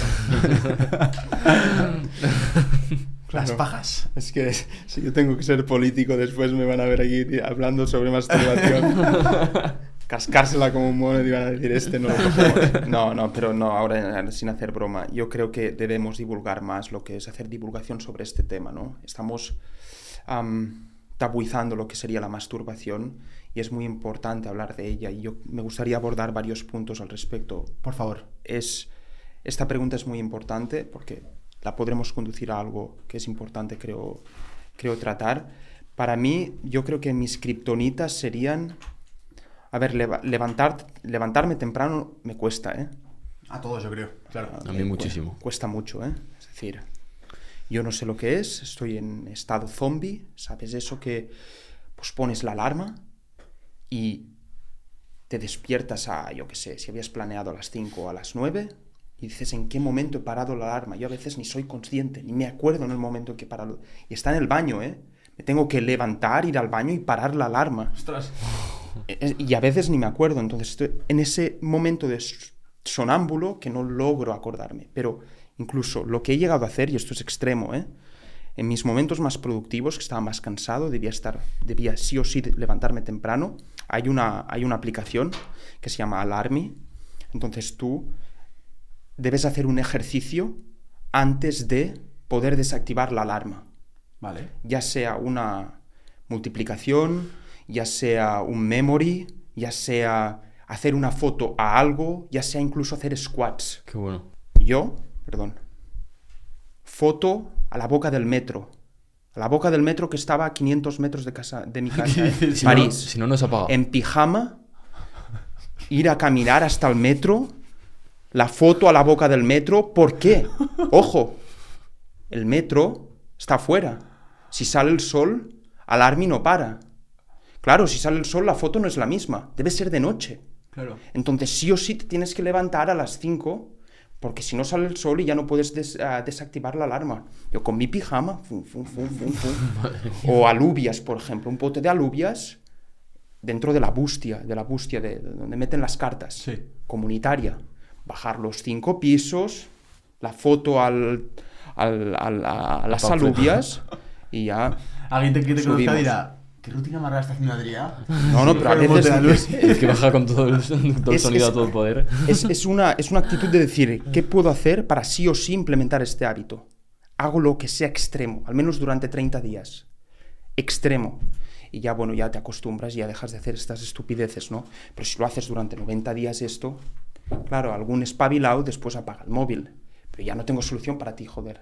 Si vas apagando el móvil, eliminando la aplicación, no, no, tú debes proponerte como respeto a ti mismo, joder, hago esto, no voy a eliminar la, la- la aplicación, te vas allí a, Vale. a, a- a Las fotogra- pajas. El, el tema, sí. Ah, sí, sí, sí. Que le has dado la vuelta, Adrián. Lo importante. El, el tema que nos preocupa a la mayoría de jóvenes, que bueno, y la gente que no le preocupa le va a empezar a preocupar a partir de este podcast porque no, no eso es porque no es consciente aún.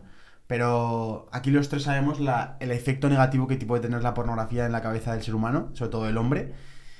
Y encima el hecho de lo malo de lo mal hábito que es la masturbación constante, de hecho que puede ayudar, puede, o sea, puede hacerte incluso impedirte conocer a la mujer de tu vida, te puede hacer perder eventos sociales, es decir, hay gente que está literalmente adicta a lo que es la masturbación. Entonces, Adri, ¿tú qué opinas al respecto? ¿Cómo lo ves esta situación en la sociedad? Es pe- peligrosísimo, yo lo veo. Peligrosísimo porque... Y este tema me preocupa muchísimo. Hay tanta poca divulgación y, si- poca, y se sí. nos, y se nos criminaliza si hablamos de esto. Claro, entre mujeres se puede hablar de muchísimas cosas. Vayamos a sensibilizarla. ¿Y los hombres qué?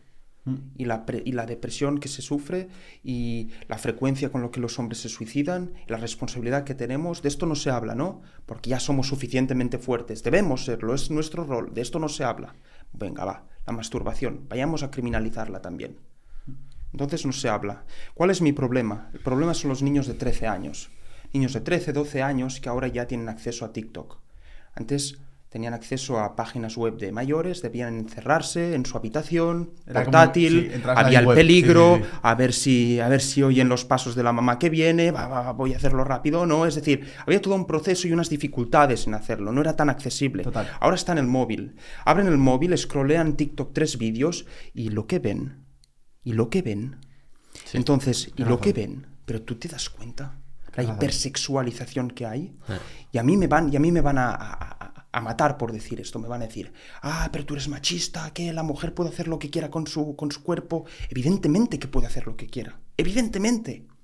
Pero de la misma manera que se publicita, sale con pues las prendas que sale, enseñando todas sus partes íntimas y lo lo que también se tiene que divulgar, y es nuestro deber hacerlo, a los niños de 13 años, de que no deben consumir ese contenido, no deben ver TikTok, debe haber algún límite de la exposición de este contenido, porque estos chicos que no tienen la maduración desarrollada, no tienen lo que se requiere para controlar esos impulsos, lo primero que harán es masturbarse y entran en ese círculo vicioso de estimularse a partir del móvil. Ya no van a socializar, ya no van a salir a la calle en un restaurante a hablar a una chica. ¿Por qué? Porque lo tienen más fácil yendo a casa, sentarse en un rincón y autosatisfacerse sexualmente viendo estos vídeos. Esto es muy problemático, muy problemático. Entonces, hablemos de esto, nos van a tratar de todo.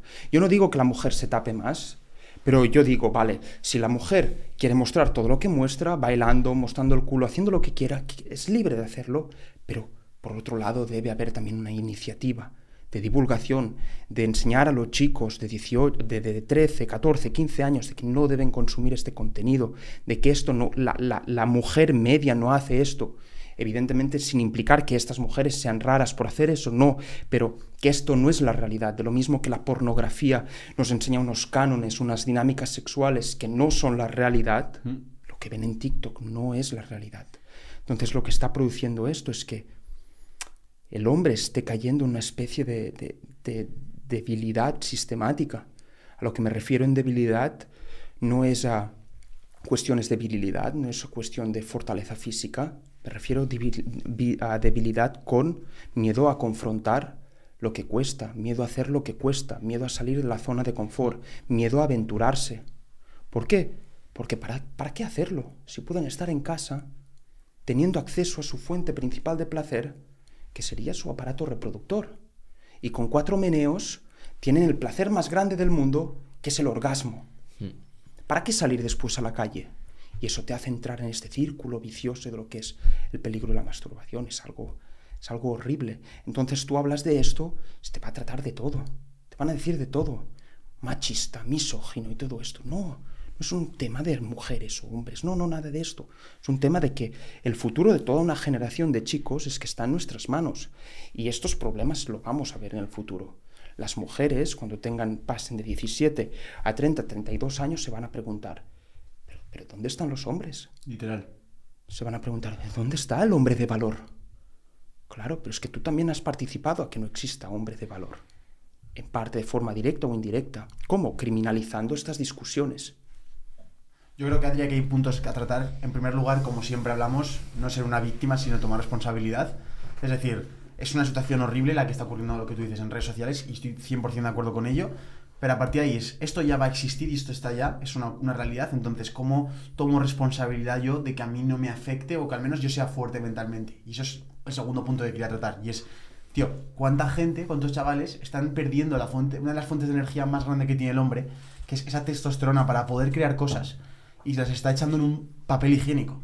Eso está ocurriendo. Es decir, gente que está empezando el día, empezando a ser productivo o que en el momento en el que tiene un problema en la escuela, un problema en el proyecto, un problema en tal, y está solo en su cuarto y no sabe hacia dónde tirar, se hace una paja y se masturba y directamente para sentirse una especie de placer instantáneo que le hace olvidarse de ese tema. Entonces, quiero recalcar la importancia que tiene el problema de, de la masturbación y de todo esto que está involucrando en el hombre, porque básicamente es, la energía que tenemos para poder empujar cosas hacia adelante, que es un poco esa fortaleza que tiene. Y hablaba antes el otro día con, un amigo acerca de que una de las tendencias que vamos a ver a partir de ahora bastante seguro en los hombres es la fortaleza que va a tener en redes sociales esas personas que hablan de educación sexual. Porque lo que está ocurriendo es que, sí, como nadie está hablando, como tú dices, nadie está divulgando acerca de esto, está habiendo cada vez más ignorancia y en secreto cada vez va a haber más hombres que estarán buscando esa información. Y va a ser una demanda, y va a ser un mercado, y va a ser muy grande. Porque cada vez estamos eh, olvidándonos más de cómo es, cómo funciona, cuál es, el, cuál es el, manual de instrucciones de un hombre. Y por eso está triunfando cada vez más contenido acerca de masculinidad, acerca de cómo se comporta un hombre, acerca de... Porque nos hemos olvidado, hemos desconectado de lo que venía siendo a lo largo de la historia. Estoy totalmente de acuerdo y, y- es por eso, yo creo que es, es, es, es aquí donde sale o emerge la figura de Andrew Tate. Andrew Tate es, Sí. básicamente la respuesta a una demanda de- del joven hombre moderno Literal. que se siente perdido, que ve a su alrededor y ve solo individuos letárgicos que no tienen ningún tipo de conciencia sobre su valor, sobre Sí. su propósito, sobre su potencial, que a la mínima dificultad, como comentaba Sergio, pues se van a masturbar, no van a confrontar esa barrera que es pasar ese obstáculo, me masturbo y me quedo donde estoy Sí. y ya me pongo un poco más estresado, nervioso, me masturbo y me quedo donde estoy. Y así sucesivamente sale un hombre como es Andrew Tate. En muchos de sus propósitos, desgraciadamente, y me, y me molesta, es misógino, en muchos de sus propósitos, pero en el fondo del mensaje es que tiene toda la razón del mundo. Y lo que me da rabia es que una figura que hubiese podido tomar la dirección de la divulgación sobre la masculinidad, de lo importante que es saber cómo ser hombre, con todas las connotaciones que eso significa ser hombre, pero al menos que alguien, porque como se criminaliza, se silencia, no sabemos cómo ser un hombre en esta sociedad, solo habla de las mujeres, es que hay tant, podríamos sacar tantas reflexiones de esto. Bueno, me centro. Entonces sale una figura como Andrew Tate que desgraciadamente, pues en vez de intentar intelectualizar como lo haría Jordan Peterson, que para mí es una persona a la que deberíamos escuchar mucho más y que gracias a Dios ha tomado el camino de la academia para argumentar todo lo que nos dice sobre masculinidad, entonces es una figura respetada, es una figura que no callarán ni silenciarán nunca porque lo que dice es de forma argumentada, temperada, sale Andrew Tate, cautiva la atención de tantos miles de jóvenes y ¿qué pasa? Pues que participamos a la criminalización de la masculinidad. Mira este misógino, mira este que habla de este, mira este que habla de tener 5, 6, 7, 8 novias. Eso es un problema. No puede salir una figura que un poco lidere este movimiento, pero una, de una forma más racional, la responsabilidad, sí. de responsabilidad. Es que te estás tirando piedras sobre tu propio tejado. A mí me parece muy bien lo que dice, pero es que hay otras cosas que están eclipsando el valor del mensaje Sí. que tiene. ¿Por qué no ser un poco menos radical, buscar menos los likes, la controversia? Mira cómo ha terminado. Y no vas a buscar lo que sería construir este movimiento poco a poco, poco a poco, porque no le estás haciendo nada bueno, nada a estos jóvenes, ¿no? ¿Qué opinas, Juan, tú de esto? A ver, es que es un tema un poco complicado. Yo, por ejemplo, cosas de las que has dicho sí que me puedo sentir identificado. Yo no- lo notaba más cuando estaba en, en la ingeniería en la que estaba, que la tuve que abandonar porque veía que eso no era el camino. Entonces, cualquier cosa que te llevara a la masturbación era, hostia, pues me encuentro mejor. Media hora después veías que, que estabas estudiando algo que no, que no querías hacer. ¿eh? Es como una, una fuente de gratificación instantánea. Pero cuando encuentras el propósito no es algo que te venga, que tengas ganas de hacer porque, porque sabes lo que quieres hacer. Y en cuanto a una figura de esas, sí que es verdad que Andrew Tate, el problema que ha tenido ha sido la primera imagen que da. No te da tiempo a escuchar su mensaje y la primera imagen que da es muy rompedora. Es un tío que su primer valor que te enseña es un Bugatti. Entonces, ese ha sido el problema, pero sí que estoy de acuerdo con que pronto va a haber gente que, que vaya a liderar en eso. Y, y, joder, me, me gustaría preguntarte, a nivel de productividad, ¿has podido analizar lo que puede llegar a afectar la masturbación? Es decir, ¿crees que hay un término medio en el que sí que puedes estar masturbándote o tener relaciones contigo mismo y ser productivo? Es que yo, yo como Sergio, yo creo, es, y creo que como todos los hombres, incluso los de alto rendimiento que podrían pensar tal, no, no. Tenemos predisposición a tener problemas con la masturbación porque biológicamente estamos codificados así. Es decir, los ciclos menstruales de las mujeres no son para nada lo mismo que nosotros sufrimos. No se habla de que, por ejemplo, nosotros estamos constantemente segregando, produciendo semen y que, y que, y que tenemos ese impulso constante sexual. No se habla de esto. Por ejemplo, se habla de la regla, se habla mucho de la menstruación, no se habla de que nosotros tenemos tantas ganas constantemente. Y es por eso de ahí donde surge el problema de la masturbación. Necesitamos sacar esa energía. Si no se conduce con un propósito, como decías, Juan, es muy complicado. Entonces, lo que yo he encontrado yo es tener pareja ayuda. Porque tener pareja ayuda a no masturbarte. Tienes a alguien con quien poder tener estas experiencias sexuales. No requieres tanto de la masturbación. Si no tienes pareja, yo lo que recomendaría, o es lo que yo creo que a mí me ha funcionado, es nunca hacerlo por la mañana o nunca hacerlo durante el día, porque luego te viene el bajón directo. Es así, va a pasar. sino guardarlo como una especie de recompensa al final del día. Así no afecta a tu productividad en general.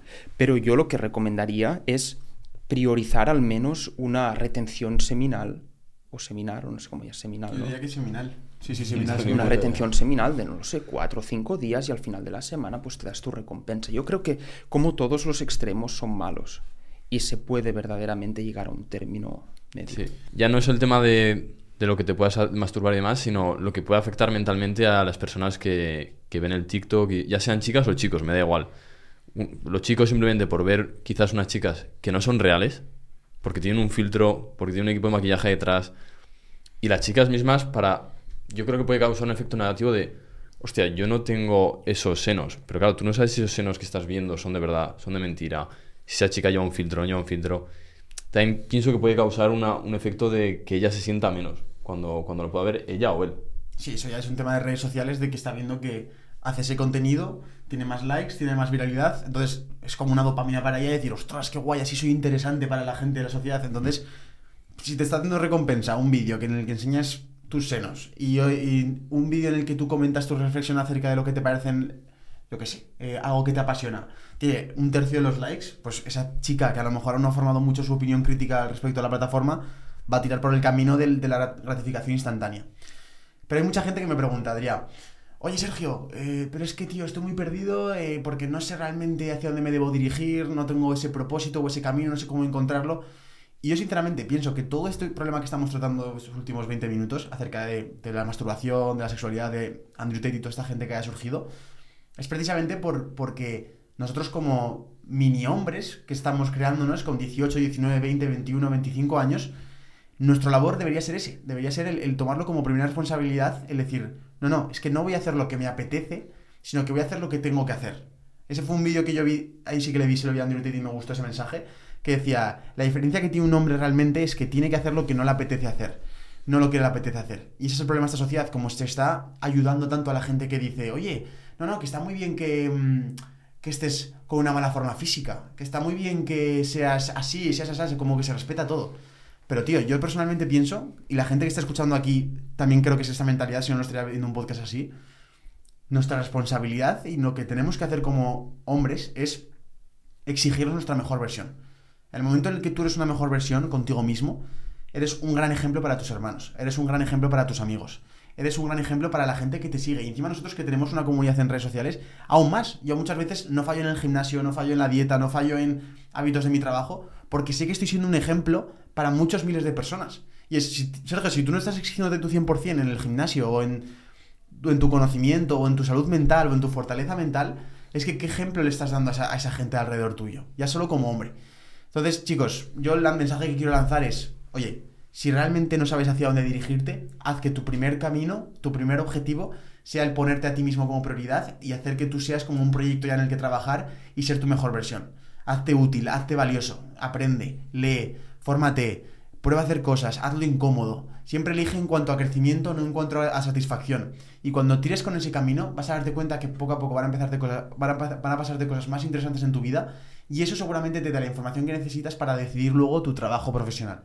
Normalmente, no estás de acuerdo conmigo, Adrián, el trabajo de, de, tus sueños o tu profesión, en lo que te acabas dedicando, en lo que acabas siendo bueno, tiene mucho que ver con las heridas que tú tienes en el pasado. Yo sí que me he notado que muchas veces el, el hecho de que yo ahora sea un referente viene de que yo cuando estaba en la adolescencia, eh, cuando estaba, por ejemplo, en el equipo de fútbol, cuando estaba, siempre necesitaba esa necesidad de ser el mejor en lo que hacía para sentirme el guay de la clase, porque me daba cuenta, por ejemplo, en el fútbol, que o era el mejor de la clase o no era la persona más respetada, o no era la persona más social, no era el amigo de mis amigos. Y pensaba que si se me caía esa parte de mi vida, se me caía todo el estatus. Y yo creo que un poco de esa herida y un poco de ese pasado surgió el hecho de luego querer empezar a hacer contenido, a trabajar en mi desarrollo personal. Entonces, bueno, no sé, es un tema que mm, da que pensar, pero que sobre todo quiero dejar ese mensaje claro de lucha por ser la mejor versión tuya posible como ejemplo para esa gente que tú quieres a tu alrededor. Yo quería mencionar dos aspectos importantes. Ya no es los, los chicos jóvenes deberían comprender cuál, cuál es nuestra esencia como ser humano. ¿Cuál, ¿Qué creéis que nos diferencia a nosotros de los animales? Muchas veces se nos dice que es la razón, pero a los animales se, se les ha visto signos de empatía, por ejemplo, Hubo un experimento, había dos monos. Un mono cada vez apretaba el botón, recibía comida, pero a cambio electrocutaba a su amigo, al otro mono. El mono decide de parar de apretar el botón y de coger comida y de alimentarse, pasar hambre, para evitar que el otro mono sufra electrocutaciones. Ese principio de empatía lo tienen los animales. La moral también lo tienen, la cultura, protocultura la tienen. ¿Qué es lo que nos diferencia de los animales? Yo creo que es el progreso. Es decir, los animales tienen esa tendencia, no tendencia, obligación a respetar la naturaleza, los impulsos primarios. Por ejemplo, tú ves a una abeja, tú Sergio eres abeja, viene Juan, te ataca, tú le pinchas, con tu aguijón, y se muere. Y tú te mueres, perdón. Yo lo veo como abeja, pero si Juan me ataca, yo lo voy a pinchar y morirme también. Igualmente que te haya visto a ti, Sergio, morir, yo seré incapaz como abeja controlar este impulso, este instinto animal. Nosotros podemos hacer esto. Debemos hacer esto. Es lo que nos hace progresar a tan ritmo frenético en comparación a animales. Entonces los jóvenes deben comprender que es tu labor, es tu obligación controlar estos instintos primarios. No puedes sucumbir constantemente al placer inmediato, porque ya pasas a ser un animal. Lo único que te diferencia de los animales es que tienes esta capacidad de decir, vale, tengo esa urgencia sexual, quiero comer este dulce, quiero hacer esto, pero no lo hago. Porque sé que tengo un propósito, una visión, una misión, quiero progresar hacia ella haciendo estos sacrificios. Es que esta es la base de nuestra esencia, ese es el progreso, capacidad de progresar. Y después has comentado algo muy interesante, Juan, y tú también, Sergio, de, del concepto de, de masculinidad tóxica, ¿no? Masculinidad tóxica, ¿qué es masculinidad tóxica? Si yo os pregunto qué es masculinidad tóxica, tú antes lo has, has enviado una, una, respuesta indirectamente, que es Andrew Tate, una figura que un poco materializa lo que es la masculinidad, se presenta pues con el pecho descubierto, Bugatti, tías, puro, whisky. Súper visual, sí. Súper visual sí. y muy estigmatizado. Es el típico alfa que vemos en Hollywood y que es una de las razones por las que hay bullies, es una de las razones por las que hay acoso o violencia de género.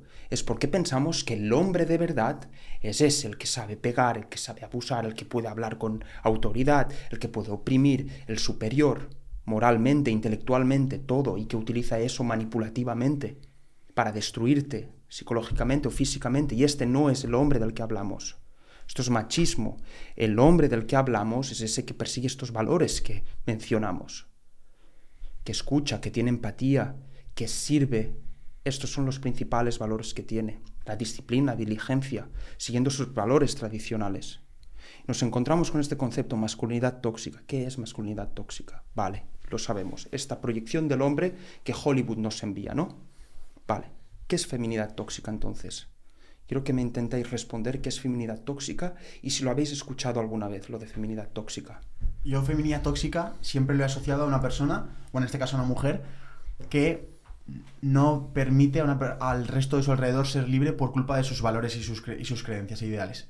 Es decir, esa, esa persona que sí, que, que, en principio desde fuera parece que es una, una mujer que está luchando por sus derechos y por sus opiniones y sus ideales, pero que en esa lucha de compartir su propia opinión está cancelando otro tipo de puntos de vista, que no respeta otros puntos de vista, que no ayuda a otra persona a impulsar su voz, sino que es, no, no, que lo que yo digo es libertad, pero tú vas a hablar y te bloqueo porque como sí. lo que digo es libertad, no quiero escucharte, ¿sabes? Entonces vale. es un poco esa, esa dicotomía de decir, tío, si realmente lo que estás defendiendo son valores de libertad, son valores de feminidad, todo esto, deberías permitir obviamente, que otras personas pudieran compartir su punto de vista. Yo creo que estaría un poco en esta, esta imagen. No sé cómo, cómo la visualizaría a nivel, pues eso, como hablábamos antes del alfa puro, etcétera, en el caso del hombre. En la mujer no sé cómo lo, cómo lo describiría cualitativamente. Yo, yo no sé qué pensáis, pero claro, si vamos a hablar de masculinidad tóxica, siempre se refieren al culto al cuerpo, siempre se refieren a, a, la manera de vestir, a la manera de andar, a cómo tratas a los demás. No es tanto valores, no más rasgos superficiales. Pero ¿cuántas veces habéis escuchado feminidad tóxica cuando se trata de maquillarse demasiado? A múltiples operaciones estéticas, a mostrar mucho el cuerpo. No hablas de esto. Lo compro. Ojo, sí. no hablas de esto. Y lo que es más paradójico es que esas mismas personas que nos acusan a nosotros, pongamos, no tengo nada en contra de la comunidad transgénero, eh, ojo, yo respeto muchísimo, pero esas personas que acostumbran a hacer la transición a transgénero, que tienen un problema con lo que serían las categorías de género, llegan, son mujeres y muchas veces lo que van es llevar a esa figura femenina al extremo. Voy a maquillarme mucho más, voy a cambiar mucho mi apariencia para que vean que soy una mujer, ¿no? Viene de ese instinto de inseguridad, voy a acercarme lo más posible a esa figura femenina. Pero en cambio nos critican a nosotros masculinidad tóxica. Pero lo que están haciendo también es estereotipando lo que es la feminidad y llevándola al extremo, ¿no? Mm. Como si eso fuese la verdadera mujer. Eso no es feminidad tóxica. Yo veo y creo que este es un argumento que las personas feministas no, no tienen mucho en cuenta, y yo lo soy hasta un cierto punto. Es la masculinización del rol de la mujer en la sociedad. Lo que estamos viendo es que la mujer no se tiene en cuenta sus características biológicas, desgraciadamente, cómo es, cómo funciona la sociedad, que es de forma distinta a nosotros. No, lo que se le dice es, puedes ocupar las mismas posiciones de poder, pero de la misma forma que lo ha hecho el hombre. Entonces lo que estamos haciendo, hay ciertas corrientes feministas que son machistas, porque están masculinizando la mujer. Dice, lo único que puedes hacer tú para realmente sentirte de valor es ocupar la posición del hombre de la misma forma que lo hacía el hombre. Masculinizamos lo que sería el feminismo, la posición o rol de la mujer, ¿no? Y eso es triste, porque y este no es un argumento que yo saque de un libro de extrema derecha, ¿eh? un argumento que yo saco porque yo me expongo a ideas contrarias a las mías y eso me encanta a mí, abrirme, preguntar, aprender. Tengo 23 años, estoy en proceso de aprendizaje, leo de personas, por ejemplo, anarcocomunistas, anarcofeministas, filósofas feministas, me encanta ver cómo piensan ellas, qué quieren demostrar muchas feministas, extremas feministas, lo que hacen es criticar las propias feministas de, Occidente. Las critican y les dicen, vosotros no sois feministas. Vosotros lo único que pretendéis es perenizar el sistema tal cual como está, pero en vez de que sea un hombre que esté al, al liderazgo de una, de una empresa, es una mujer. Pero el rol no cambia. Es el mismo sistema, es el mismo todo, pero es una mujer occidental, blanca, privilegiada, ocupando esa posición de poder tal y como lo hacía el hombre. Te da igual esa mujer de Filipinas que está prostituyéndose. No, no, no. Tú lo que quieres es que lo que se ve a la luz sea feminizado. Pero ves cómo hay, y yo no soy yo quien lo menciona, ¿eh? leyendo libros de filósofas feministas de verdad que critican todo esto, estos movimientos del libertinaje social y cultural absurdo, ¿no? Y lo vemos con lo que decías tú, Sergio. Se está dando libertad a todo, políticamente correcto. Ya no se puede hablar de nada, cancelar todo lo que se dice. Ya se está viendo bien estar gordo, o tener obeso, sobre, ser obeso, o tener sobrepeso. Ya vamos a decir body positivism y todo lo que se ve ahora. Eso es. ¿Cómo? Pero que no escuchas tanto a la ciencia. Es que nos estamos desconectando completamente de la naturaleza. Ya no nos importa. Tú ahora, tú, al lado de tu madre, sois igual, ¿eh? Es igual, ¿eh? Que ella tenga la capacidad de reproducir otro Sergio, otro Sergio, otro Sergio. No, no, no, tú al lado de ella eres lo mismo, eres, eres, eres un... Eres, igualdad, que se parece. no, no, pero igualdad absoluta, es decir, sin tener en cuenta la, la biología, la naturaleza, ya no nos importa. Es, es un cuerpo con útero. Y esto me lo decía una mujer con la que estoy colaborando ahora, una mujer ha salido en Forbes, no la puedo mencionar con la que estoy colaborando para un proyecto de alto, es decir, ocupa presidencias en España de, altas, grandes asociaciones, diríais impresionados, me lo decía. Yo, para ocupar una posición de poder, de responsabilidad, pues me cortaba el pelo, hacía esto, lo otro, para virilizar más lo que era mi rol, sin tener en cuenta lo que eran mis características propias de mujer. Ya no se tiene en cuenta. ¿Veis aquí la paradoja? Es muy fuerte, porque yo soy el primero, por ejemplo, por la calle. Cuando veo una mujer que viene por la acera y son altas horas de la noche, salgo de fiesta y estoy volviendo a casa, soy el primero en cambiarme de acera, porque sé que va a tener miedo. Miedo al cruzarme, yo me cambio de acera. Y para no molestarla voy con el teléfono igualmente, fingiendo que estoy llamando a alguien, para que no se piense que la estoy mirando. Me cambio de acera incluso, yo tengo un absoluto respeto pero estamos llevando la sociedad a una especie de extremismo absoluto, no creo que sea positivo. Estamos cogiendo la libertad que tenemos, como os he dicho, de podernos desenganchar de lo que es la naturaleza, controlando nuestros instintos, la estamos llevando a un extremo. Sí. Y, se- y se la fuerza, se le se pone presión social, y a eso algunas personas en su boca pues pronunciarán feminismo, y eso no es el verdadero feminismo. Verdadero feminismo yo considero, por ejemplo, sería tener en cuenta las particularidades de la mujer, sabiendo que dentro de un sistema se ha hecho de tal forma, pero que la mujer tiene sus propios rasgos, particularidades, y respetarlos, adoptar estas, por ejemplo, espacios de poder, de responsabilidad, a lo que la mujer puede ser, quiere ser, debe ser, según lo que ella considera, no lo que según una ideología haga. Y yo era el primero, yo quiero que quede claro, hablo de estos temas porque tengo absoluta confianza que no soy extremista. Yo con 16 años creé un blog que se llamaba Sapere Aude. Atrévete a pensar, se llamaba Sapere Aude. Tenía 37.000 seguidores en Instagram.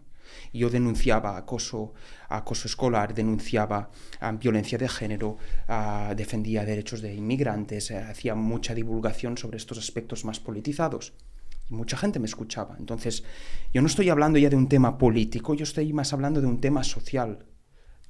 A, la mujer se la está engañando, se le está diciendo, podéis hacer esto, esto, esto, sin tener en cuenta la naturaleza, sus rasgos físicos. Estamos olvidando, ignorando todo lo que conlleva ser mujer. La Estamos forzando a, a ser esta persona que ocupa este rol y tiene que asemejarse al hombre y tiene que hacer lo mismo al hombre. Y esas mismas personas que te fuerzan, que se llaman, o se dichas feministas, que están es haciendo masculinizar aún más lo que sería la posición de la mujer en la sociedad.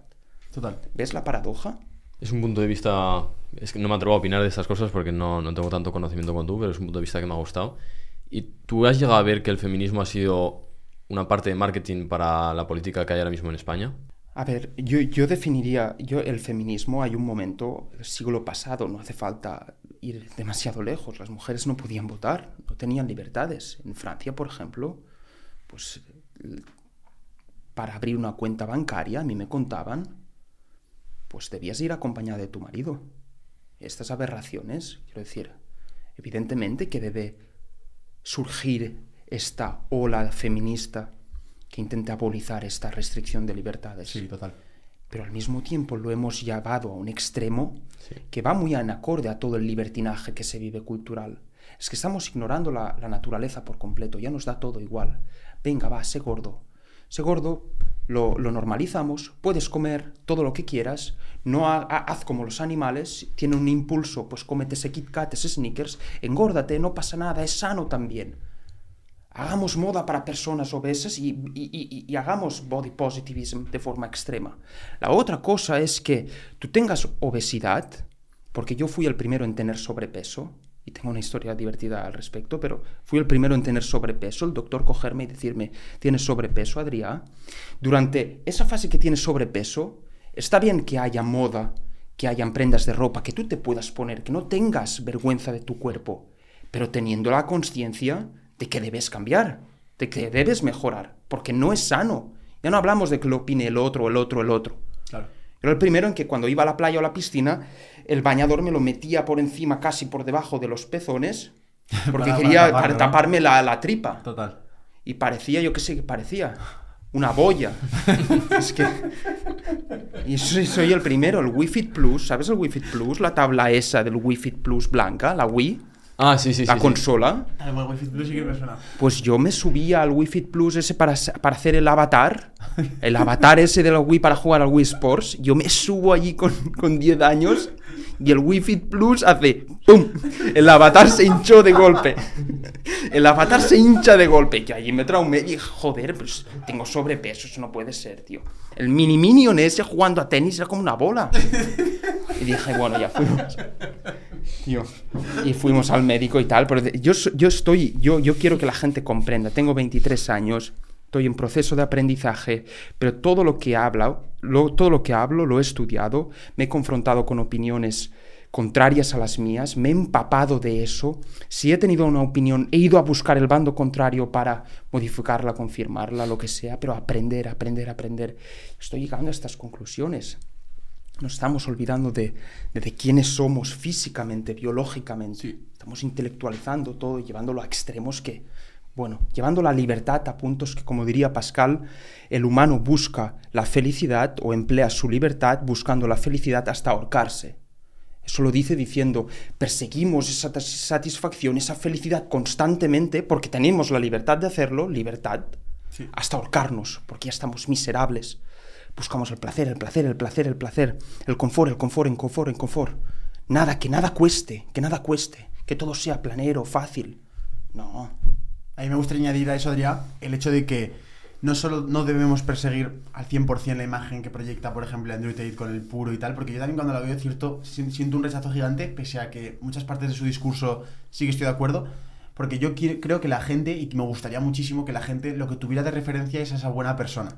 Una persona que tuviera empatía, que, que, hiciera un buen gesto por un amigo, que intentara siempre dar una buena sonrisa, unas buenas palabras, que escuchara a esa persona mayor. Esa gente es la que yo debería, pienso que deberíamos aspirar a ser como hombres y como mujeres también.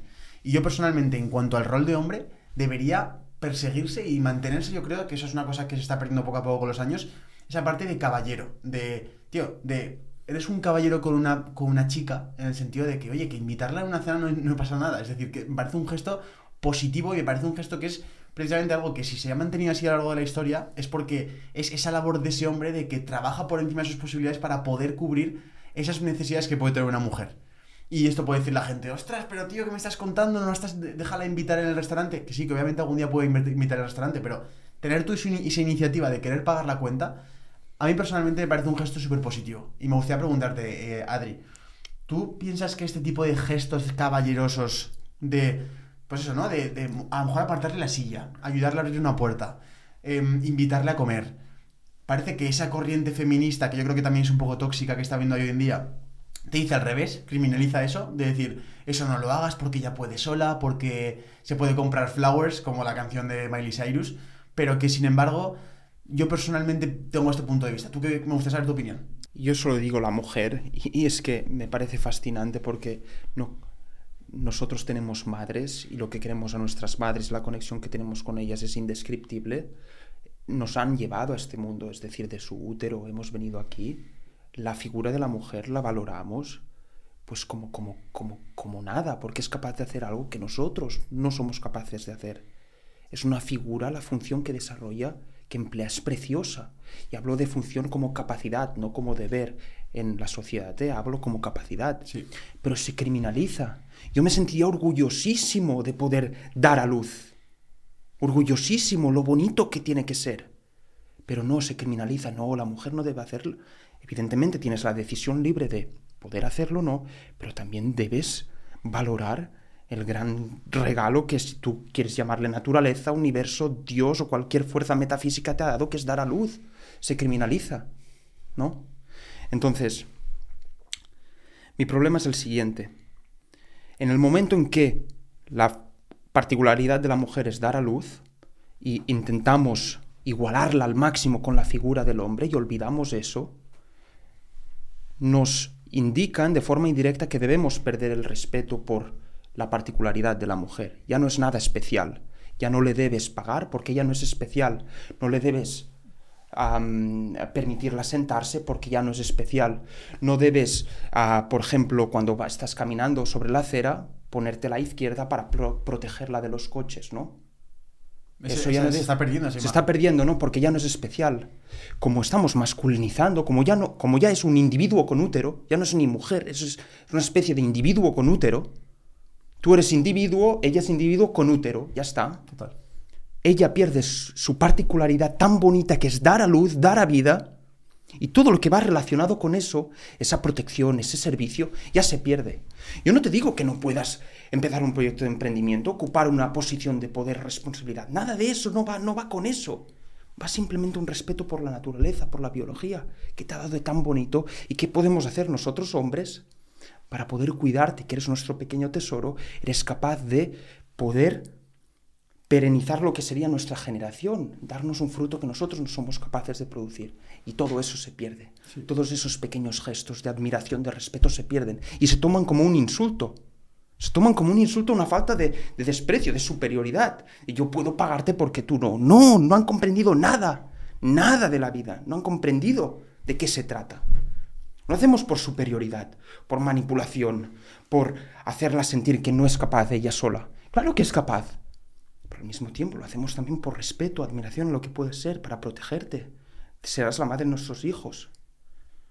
Te vamos a hacer todo lo que sea para que tu camino sea plano, tranquilo, para que puedas dar la luz perfectamente. Si después quieres empezar tu proyecto de emprendimiento, ser una mujer líder, ser líder política, perfecto.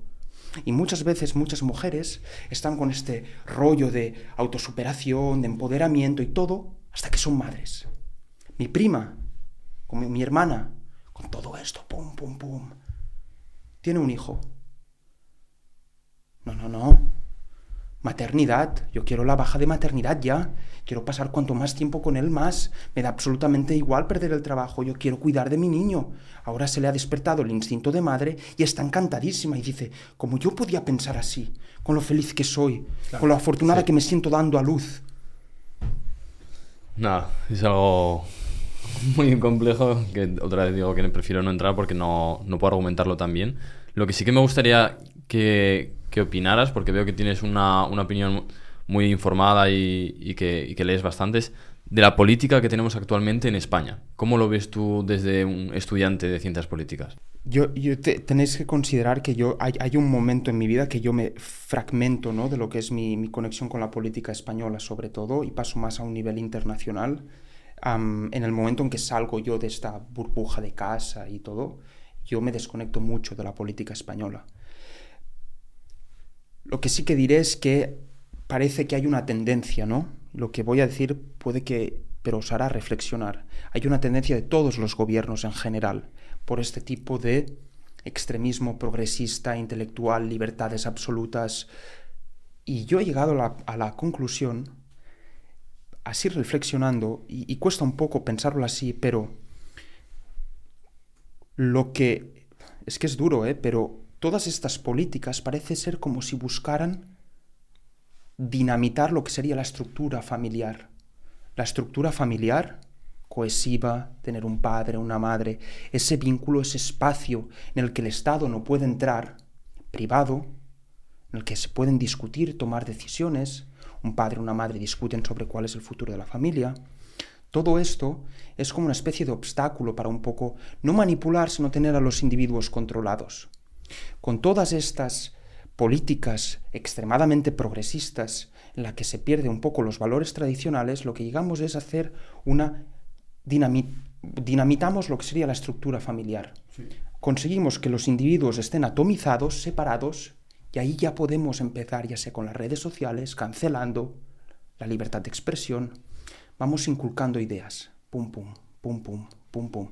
Te vamos comiendo el tarro y no te das cuenta. Hasta que te das cuenta, ya piensas como quieren que tú pienses. Piensas como quieren que tú pienses. Y lo que muchas veces es la importancia de la familia, la cohesión, de tener un buen espacio seguro y privado, es para evitar este tipo de manipulaciones. Y muchas veces yo considero que este tipo de corrientes llevan a eso. Yo estoy de acuerdo, derechos fundamentales, todo, es que yo no soy ningún tipo de extremista, pero veo que es que no vamos por el buen camino. Hay un combate cultural y solo por decir esto, pues nos podrían silenciar, solo por decir sí. esto, por muy argumentado que esté, intelectualizado que esté, solo por decir esto. Lo vamos viendo. Todo esto lo van a negar, porque el que dice verdades en un mundo donde solo hay mentiras, parece que es el loco. Parece que es el que miente. Parece que es el que miente.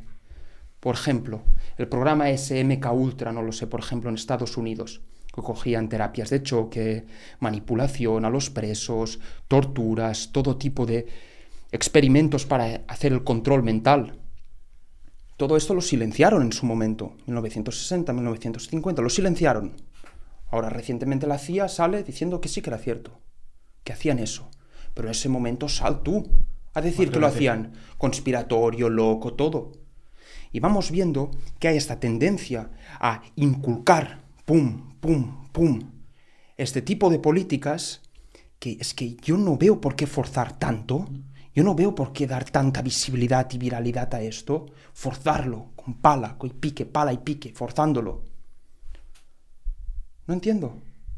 Por ejemplo, no se habla de las drogas, no se habla de tantos otros problemas sociales, crisis sanitarias, de seguridad. De salud mental. No se habla de salud mental. En cambio, se habla, y yo no digo, por favor, no la infravaloro, no la menosprecio, respeto y deseo de todo corazón que esta comunidad pueda conseguir lo que desea, pero se habla de la comunidad trans muchísimo, de forma extrema, y son un 3% o un 4% o no sé qué son, de, de, de, pero una, una, una, fracción muy pequeña de la, de, la, población.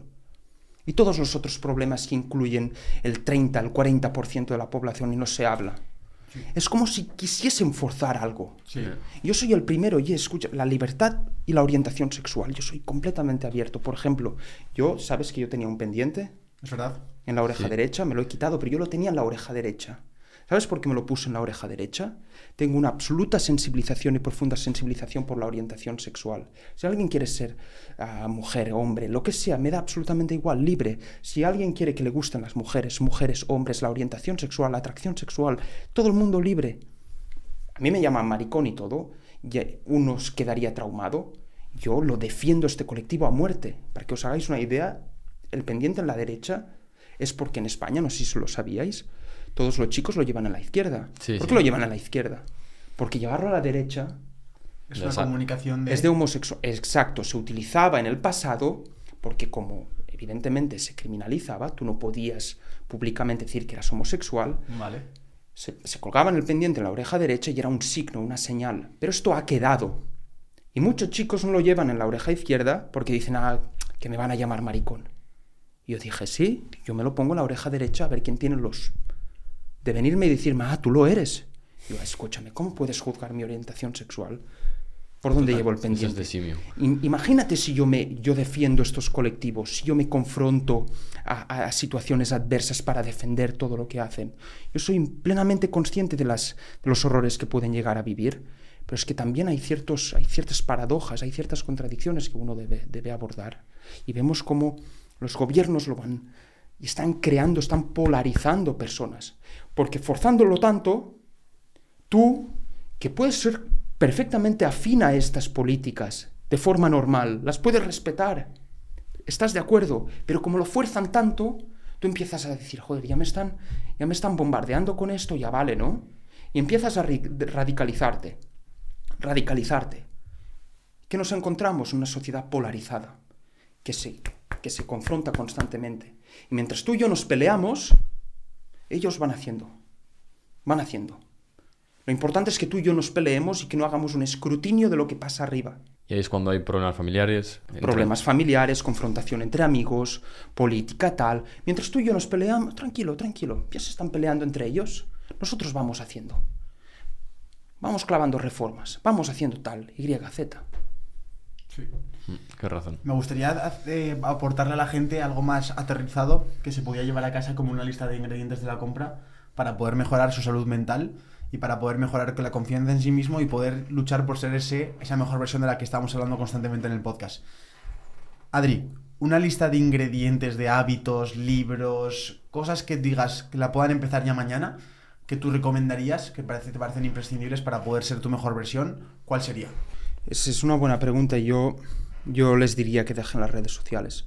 Si tú no debes construir una vida o una carrera profesional en redes, si no te gusta, déjalas inmediatamente. Sal de este mundo tan tóxico. Sal, sal, no mires atrás. Sal, no vuelvas. Sal, no vuelvas. El peso que te vas a, ca- a- a- a sacar de encima es, es ingente. Vas a sentir como si te liberaran de una especie de cadena. Sal de las redes sociales, vete para no volver. No te aporta absolutamente nada, no te estás perdiendo nada, tranquilo. El mundo se queda tal y como ves. Lo mejor que te puede pasar es que pienses que tu vida es feliz, que tu vida tampoco es tan miserable ni depresiva y que al final eres feliz. Lo que te mostraban en las redes sociales era una fantasía, una ilusión. Finalmente, tu vida tiene un poco de color. La vida de este in- influencer puede que no fuese tan perfecta. Yo mismo muestro hiperproductividad y todo. A veces tengo días que no me levanto de la cama. ¿Qué te piensas? Claro que no. Y desgraciadamente también es nuestro labor. Decir, oye, soy improductivo hoy. Mirad. Entonces, primero de todo, dejad redes sociales. Quedaos con YouTube, que es una plataforma de divulgación. Y allí podéis aprender muchísimas cosas, construir relaciones con personas así, aprender con profundidad de pequeñas cosas. No quedaros en la superficie, surfeando la realidad y los temas. No, yendo al grano, a- al detalle. mejorando vuestro proceso de aprendizaje. Y después yo lo que haría es una pequeña rutina de, yo qué sé, yo diría tres hábitos, 20 minutos cada hábito, ¿no? Como Vale. diría Joe- ah, Robin Sharma en las 5 AM. Pues algo así, con los hábitos que tú decidas. Tres hábitos distintos. Ya sea tomar duchas frías, meditar, journaling, tomar duchas frías, deporte, lectura, lo que tú quieras. Una hora, una hora al día.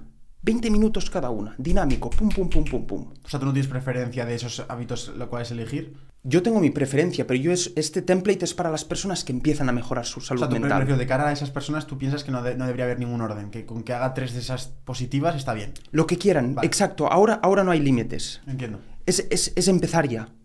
Y haces esto durante una hora, cada día. Tu prioridad al levantarte de la cama es hace- hacer eso. ¿A qué bebes agua? ¿A qué respiras? ¿A qué vas al baño? Haces esta rutina. Por el nombre de tu madre y tu padre. Haces esto. Lo haces cada día durante 90 días. Sí, ahí es mucho. No es que no buscamos progreso, no buscamos ser grandes físicamente, buscamos eso, establecer, integrar hábitos, hacerlo progresivamente, hacer que esto se vuelva nuestro estilo de vida. No te moleste cuántas páginas lees, si lees una o dos, si no lees ninguna, o cuánto peso levantas. No, no, no se trata de eso. Esto es una inversión a largo plazo para crear tu estilo de vida. Deja redes sociales, empieza estos hábitos yo te diría, claro, este es un punto un poco más ya personal, pero aislamiento. Aislamiento no en el sentido físico, en el de reclusión. Abandono y allí pensar tú como un monje. No, no. Aislamiento de lo que sería salir de la burbuja que te rodea. Porque cuando estamos aislados, no físicamente, sino figuradamente de nuestro entorno, nos confrontamos, y tú lo debes saber, a situaciones adversas. Y es aquí donde confrontas la persona que eres, pero que las otras personas no te permitían saber quién eras. ¿Por qué? Porque se han acostumbrado a una versión de ti y no, no reflejan realmente quién eres. Se han acostumbrado, ya no te critican, ya no responden a lo que haces mal o bien, a tus creencias limitantes, ya no te aportan ese input que te permite aprender aislándote en otro país, en otras circunstancias, en otro ambiente, lo que te permite es verdaderamente ver, ah, aquí tengo un miedo, ¿cómo lo puedo confrontar? Aquí tengo una creencia limitante, ¿cómo puedo desmoronarla un poco? Esto puede que lo pudiese hacer mejor, ¿no? Y es aquí donde lo ves. Entonces yo diría, dejar redes sociales, pequeña rutina cada día y aislamiento en la medida de lo posible, al menos unas horas al día, haciendo otra actividad. No hace falta como yo que te vayas a viajar toda Europa durante 10 meses, pero una actividad que te permite confrontarte a otras experiencias, a otras personas. Joder, la pena de, de este consejo es que es gratis. Porque si fuera de cobro, la, la gente lo, lo tomaría más en serio. Eso es muy buena frase, Juan, literal. Qué barbaridad. Joder, enhorabuena, porque ha sido la hostia. Me ha servido hasta a mí. Yo me me iba reflejando y, y me has ayudado. Bueno, ¿qué? ¿tienes alguna pregunta más? Me gustaría hablar más de una. Simplemente, simplemente una breve pregunta acerca de tu experiencia. Hablabas de, por ejemplo, cosas como esos 10 meses que estuviste viajando por Europa, ese- esa cuenta que hiciste también de, de saber pensar o de atreverte a pensar. Si nos quieres contar un par de highlights de momentos que te gustaría compartir, de yo qué sé, lo que te ha costado, por ejemplo, llegar a tener tu posicionamiento en redes sociales, o una experiencia, un emprendimiento que fracasó, o este viaje. ¿Qué de momentos destacarías de máximo crecimiento en tu camino hasta estar aquí hoy sentados? Uy, eso es, es interesante. Yo, yo creo que la, la belleza de mi vida se basa en que durante periodos cortos soy extremo, es decir, yo tengo un objetivo académico, pues voy a ser extremo en eso, pero también he tenido un, objetivo de tener experiencias en la vida, como tú, cuando fuiste a México, contacto social, aventurarte, tomar riesgos, ¿no? Y yo tuve un año en el que era solo eso, descubrirme a mí mismo. Y de forma extrema me metí en cada lío, en cada follón. Y la belleza de mi vida es que unos me van a decir, sí, Adrián, tú eres un recluido, empollón tal, tiene éxito académico. No, no, pero es que durante un año yo quemé la etapa de fiesta que no te lo puedes ni imaginar. Y durante un año, otro año, quemé la etapa de trabajar de todo tipo de cosas camarero, animador de hoteles cuando tenía 15 años, bailando, entreteniendo a guiris, uh, vendiendo plantas en ferias locales, no sé, he hecho de todo. Y otra etapa era la de viajar. Entonces, yo creo que la belleza de mi vida es que cada año he sido extremo en eso que hacía, pero haciendo la media, pues he sido bastante completo, ¿no? Claro. Y si tengo que subrayar algo es que si la gente tiene la oportunidad de viajar, que viaje. Es lo único que les recomiendo. Viajar va a abrir las puertas de su mente a niveles que nunca han imaginado. Van a estar confrontados a otras personas, diversidad cultural, maneras de pensar, maneras de hacer las cosas. Viajar yo creo que también, después de la mala experiencia que vi, es, es un poco la base de, de, de quién soy. Viajar y confrontarte a lo que es la realidad del mundo. Nos enseñan que escoges un camino, lo sigues y ya está. Eso es lo único que haces. Pero luego viajando me di cuenta que, hostia, la gente escoge, no lo sé, diseño gráfico y mañana está siendo de agricultor.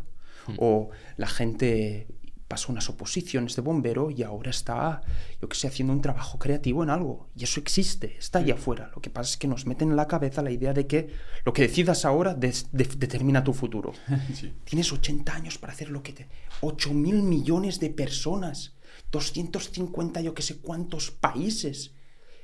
¿Tú piensas que a nadie le va a importar si mañana dejas la universidad o cambias de camino o decides hacer otra cosa? Tú intentas ser el mejor en eso que haces el mejor para sentirte satisfecho con tu trabajo, pero aventúrate, haz cosas distintas. Sal de un poco la caja en la que se nos clasifica, ¿no? Sí. Y bueno, yo creo que bueno, lo bonito de mi viaje es que fui viajando por toda Europa y no me alojé en Airbnb. ¿Totalmente solo fuiste? Fui totalmente Qué solo, bueno, 18 años, y no me alojé en Airbnb, sino yo me esperaba en estaciones de tren, supermercados y convencía a la gente de por qué alojarme, ¿no? Wow. Hostia. Les decía, oye, me podéis alojar a cambio de que os cocine una tortilla de patatas o que hablemos de temas de filosofía política y tal. Y yo me, lo, yo me he alojado 28 países. En, la primera vez fue en Ginebra, menos 4 bajo cero, en un gallinero, porque no tenían espacio en la casa. Me acogió un italiano y una de las habitaciones estaba aún ocupada. Dormí en un gallinero. Sin gallinas, gracias a Dios, pero con la paja y todo. Buen detalle. Cotorreando ahí. Sí, sí. Y, y- y he dormido en casa de parejas homosexuales, he dormido en casa de familias numerosas, he dormido en casa de eh, comunidad de alternativa de artistas que se pasaban el día pintando allí, anarquistas. Dormí en una, en, una, en una casa allí. Es decir, he, he viajado por todo el mundo viviendo todo este tipo de experiencias. Así que lo digo, lo que pienso, no es porque esté predeterminado, programado, codificado así, es porque me he expuesto tanto al mundo que luego ya es exponiéndote que encuentras un poco tu voz, ¿no? Que Total. quieres ser como quieres ser, que quieres decir, porque lo has vivido todo, no repites ese diálogo que te transmite tu entorno tu o tus padres o quien sea. ¿Cómo tomaste la decisión de, de irte 10 meses sin Airbnb y sin nada? Pues, lo, pues yo, yo me acuerdo que a mí, a mí me dieron una... Claro, es que eso... El, el precursor es... Viene una startup a mi colegio Ujú.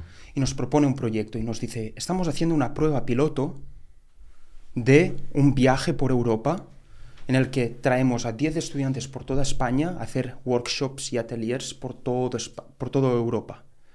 Y solo escogeremos a 10 de toda España y evidentemente estará todo pagado. Emprendedores en el sector de la educación.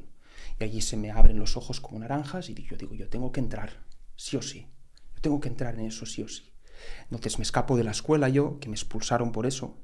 Me escapo de la escuela con mi candidatura en CD, en, en- en papel, 16 años esto. Me voy a Barcelona solo, porque mi ciudad está a unos 50 horas de Barcelona.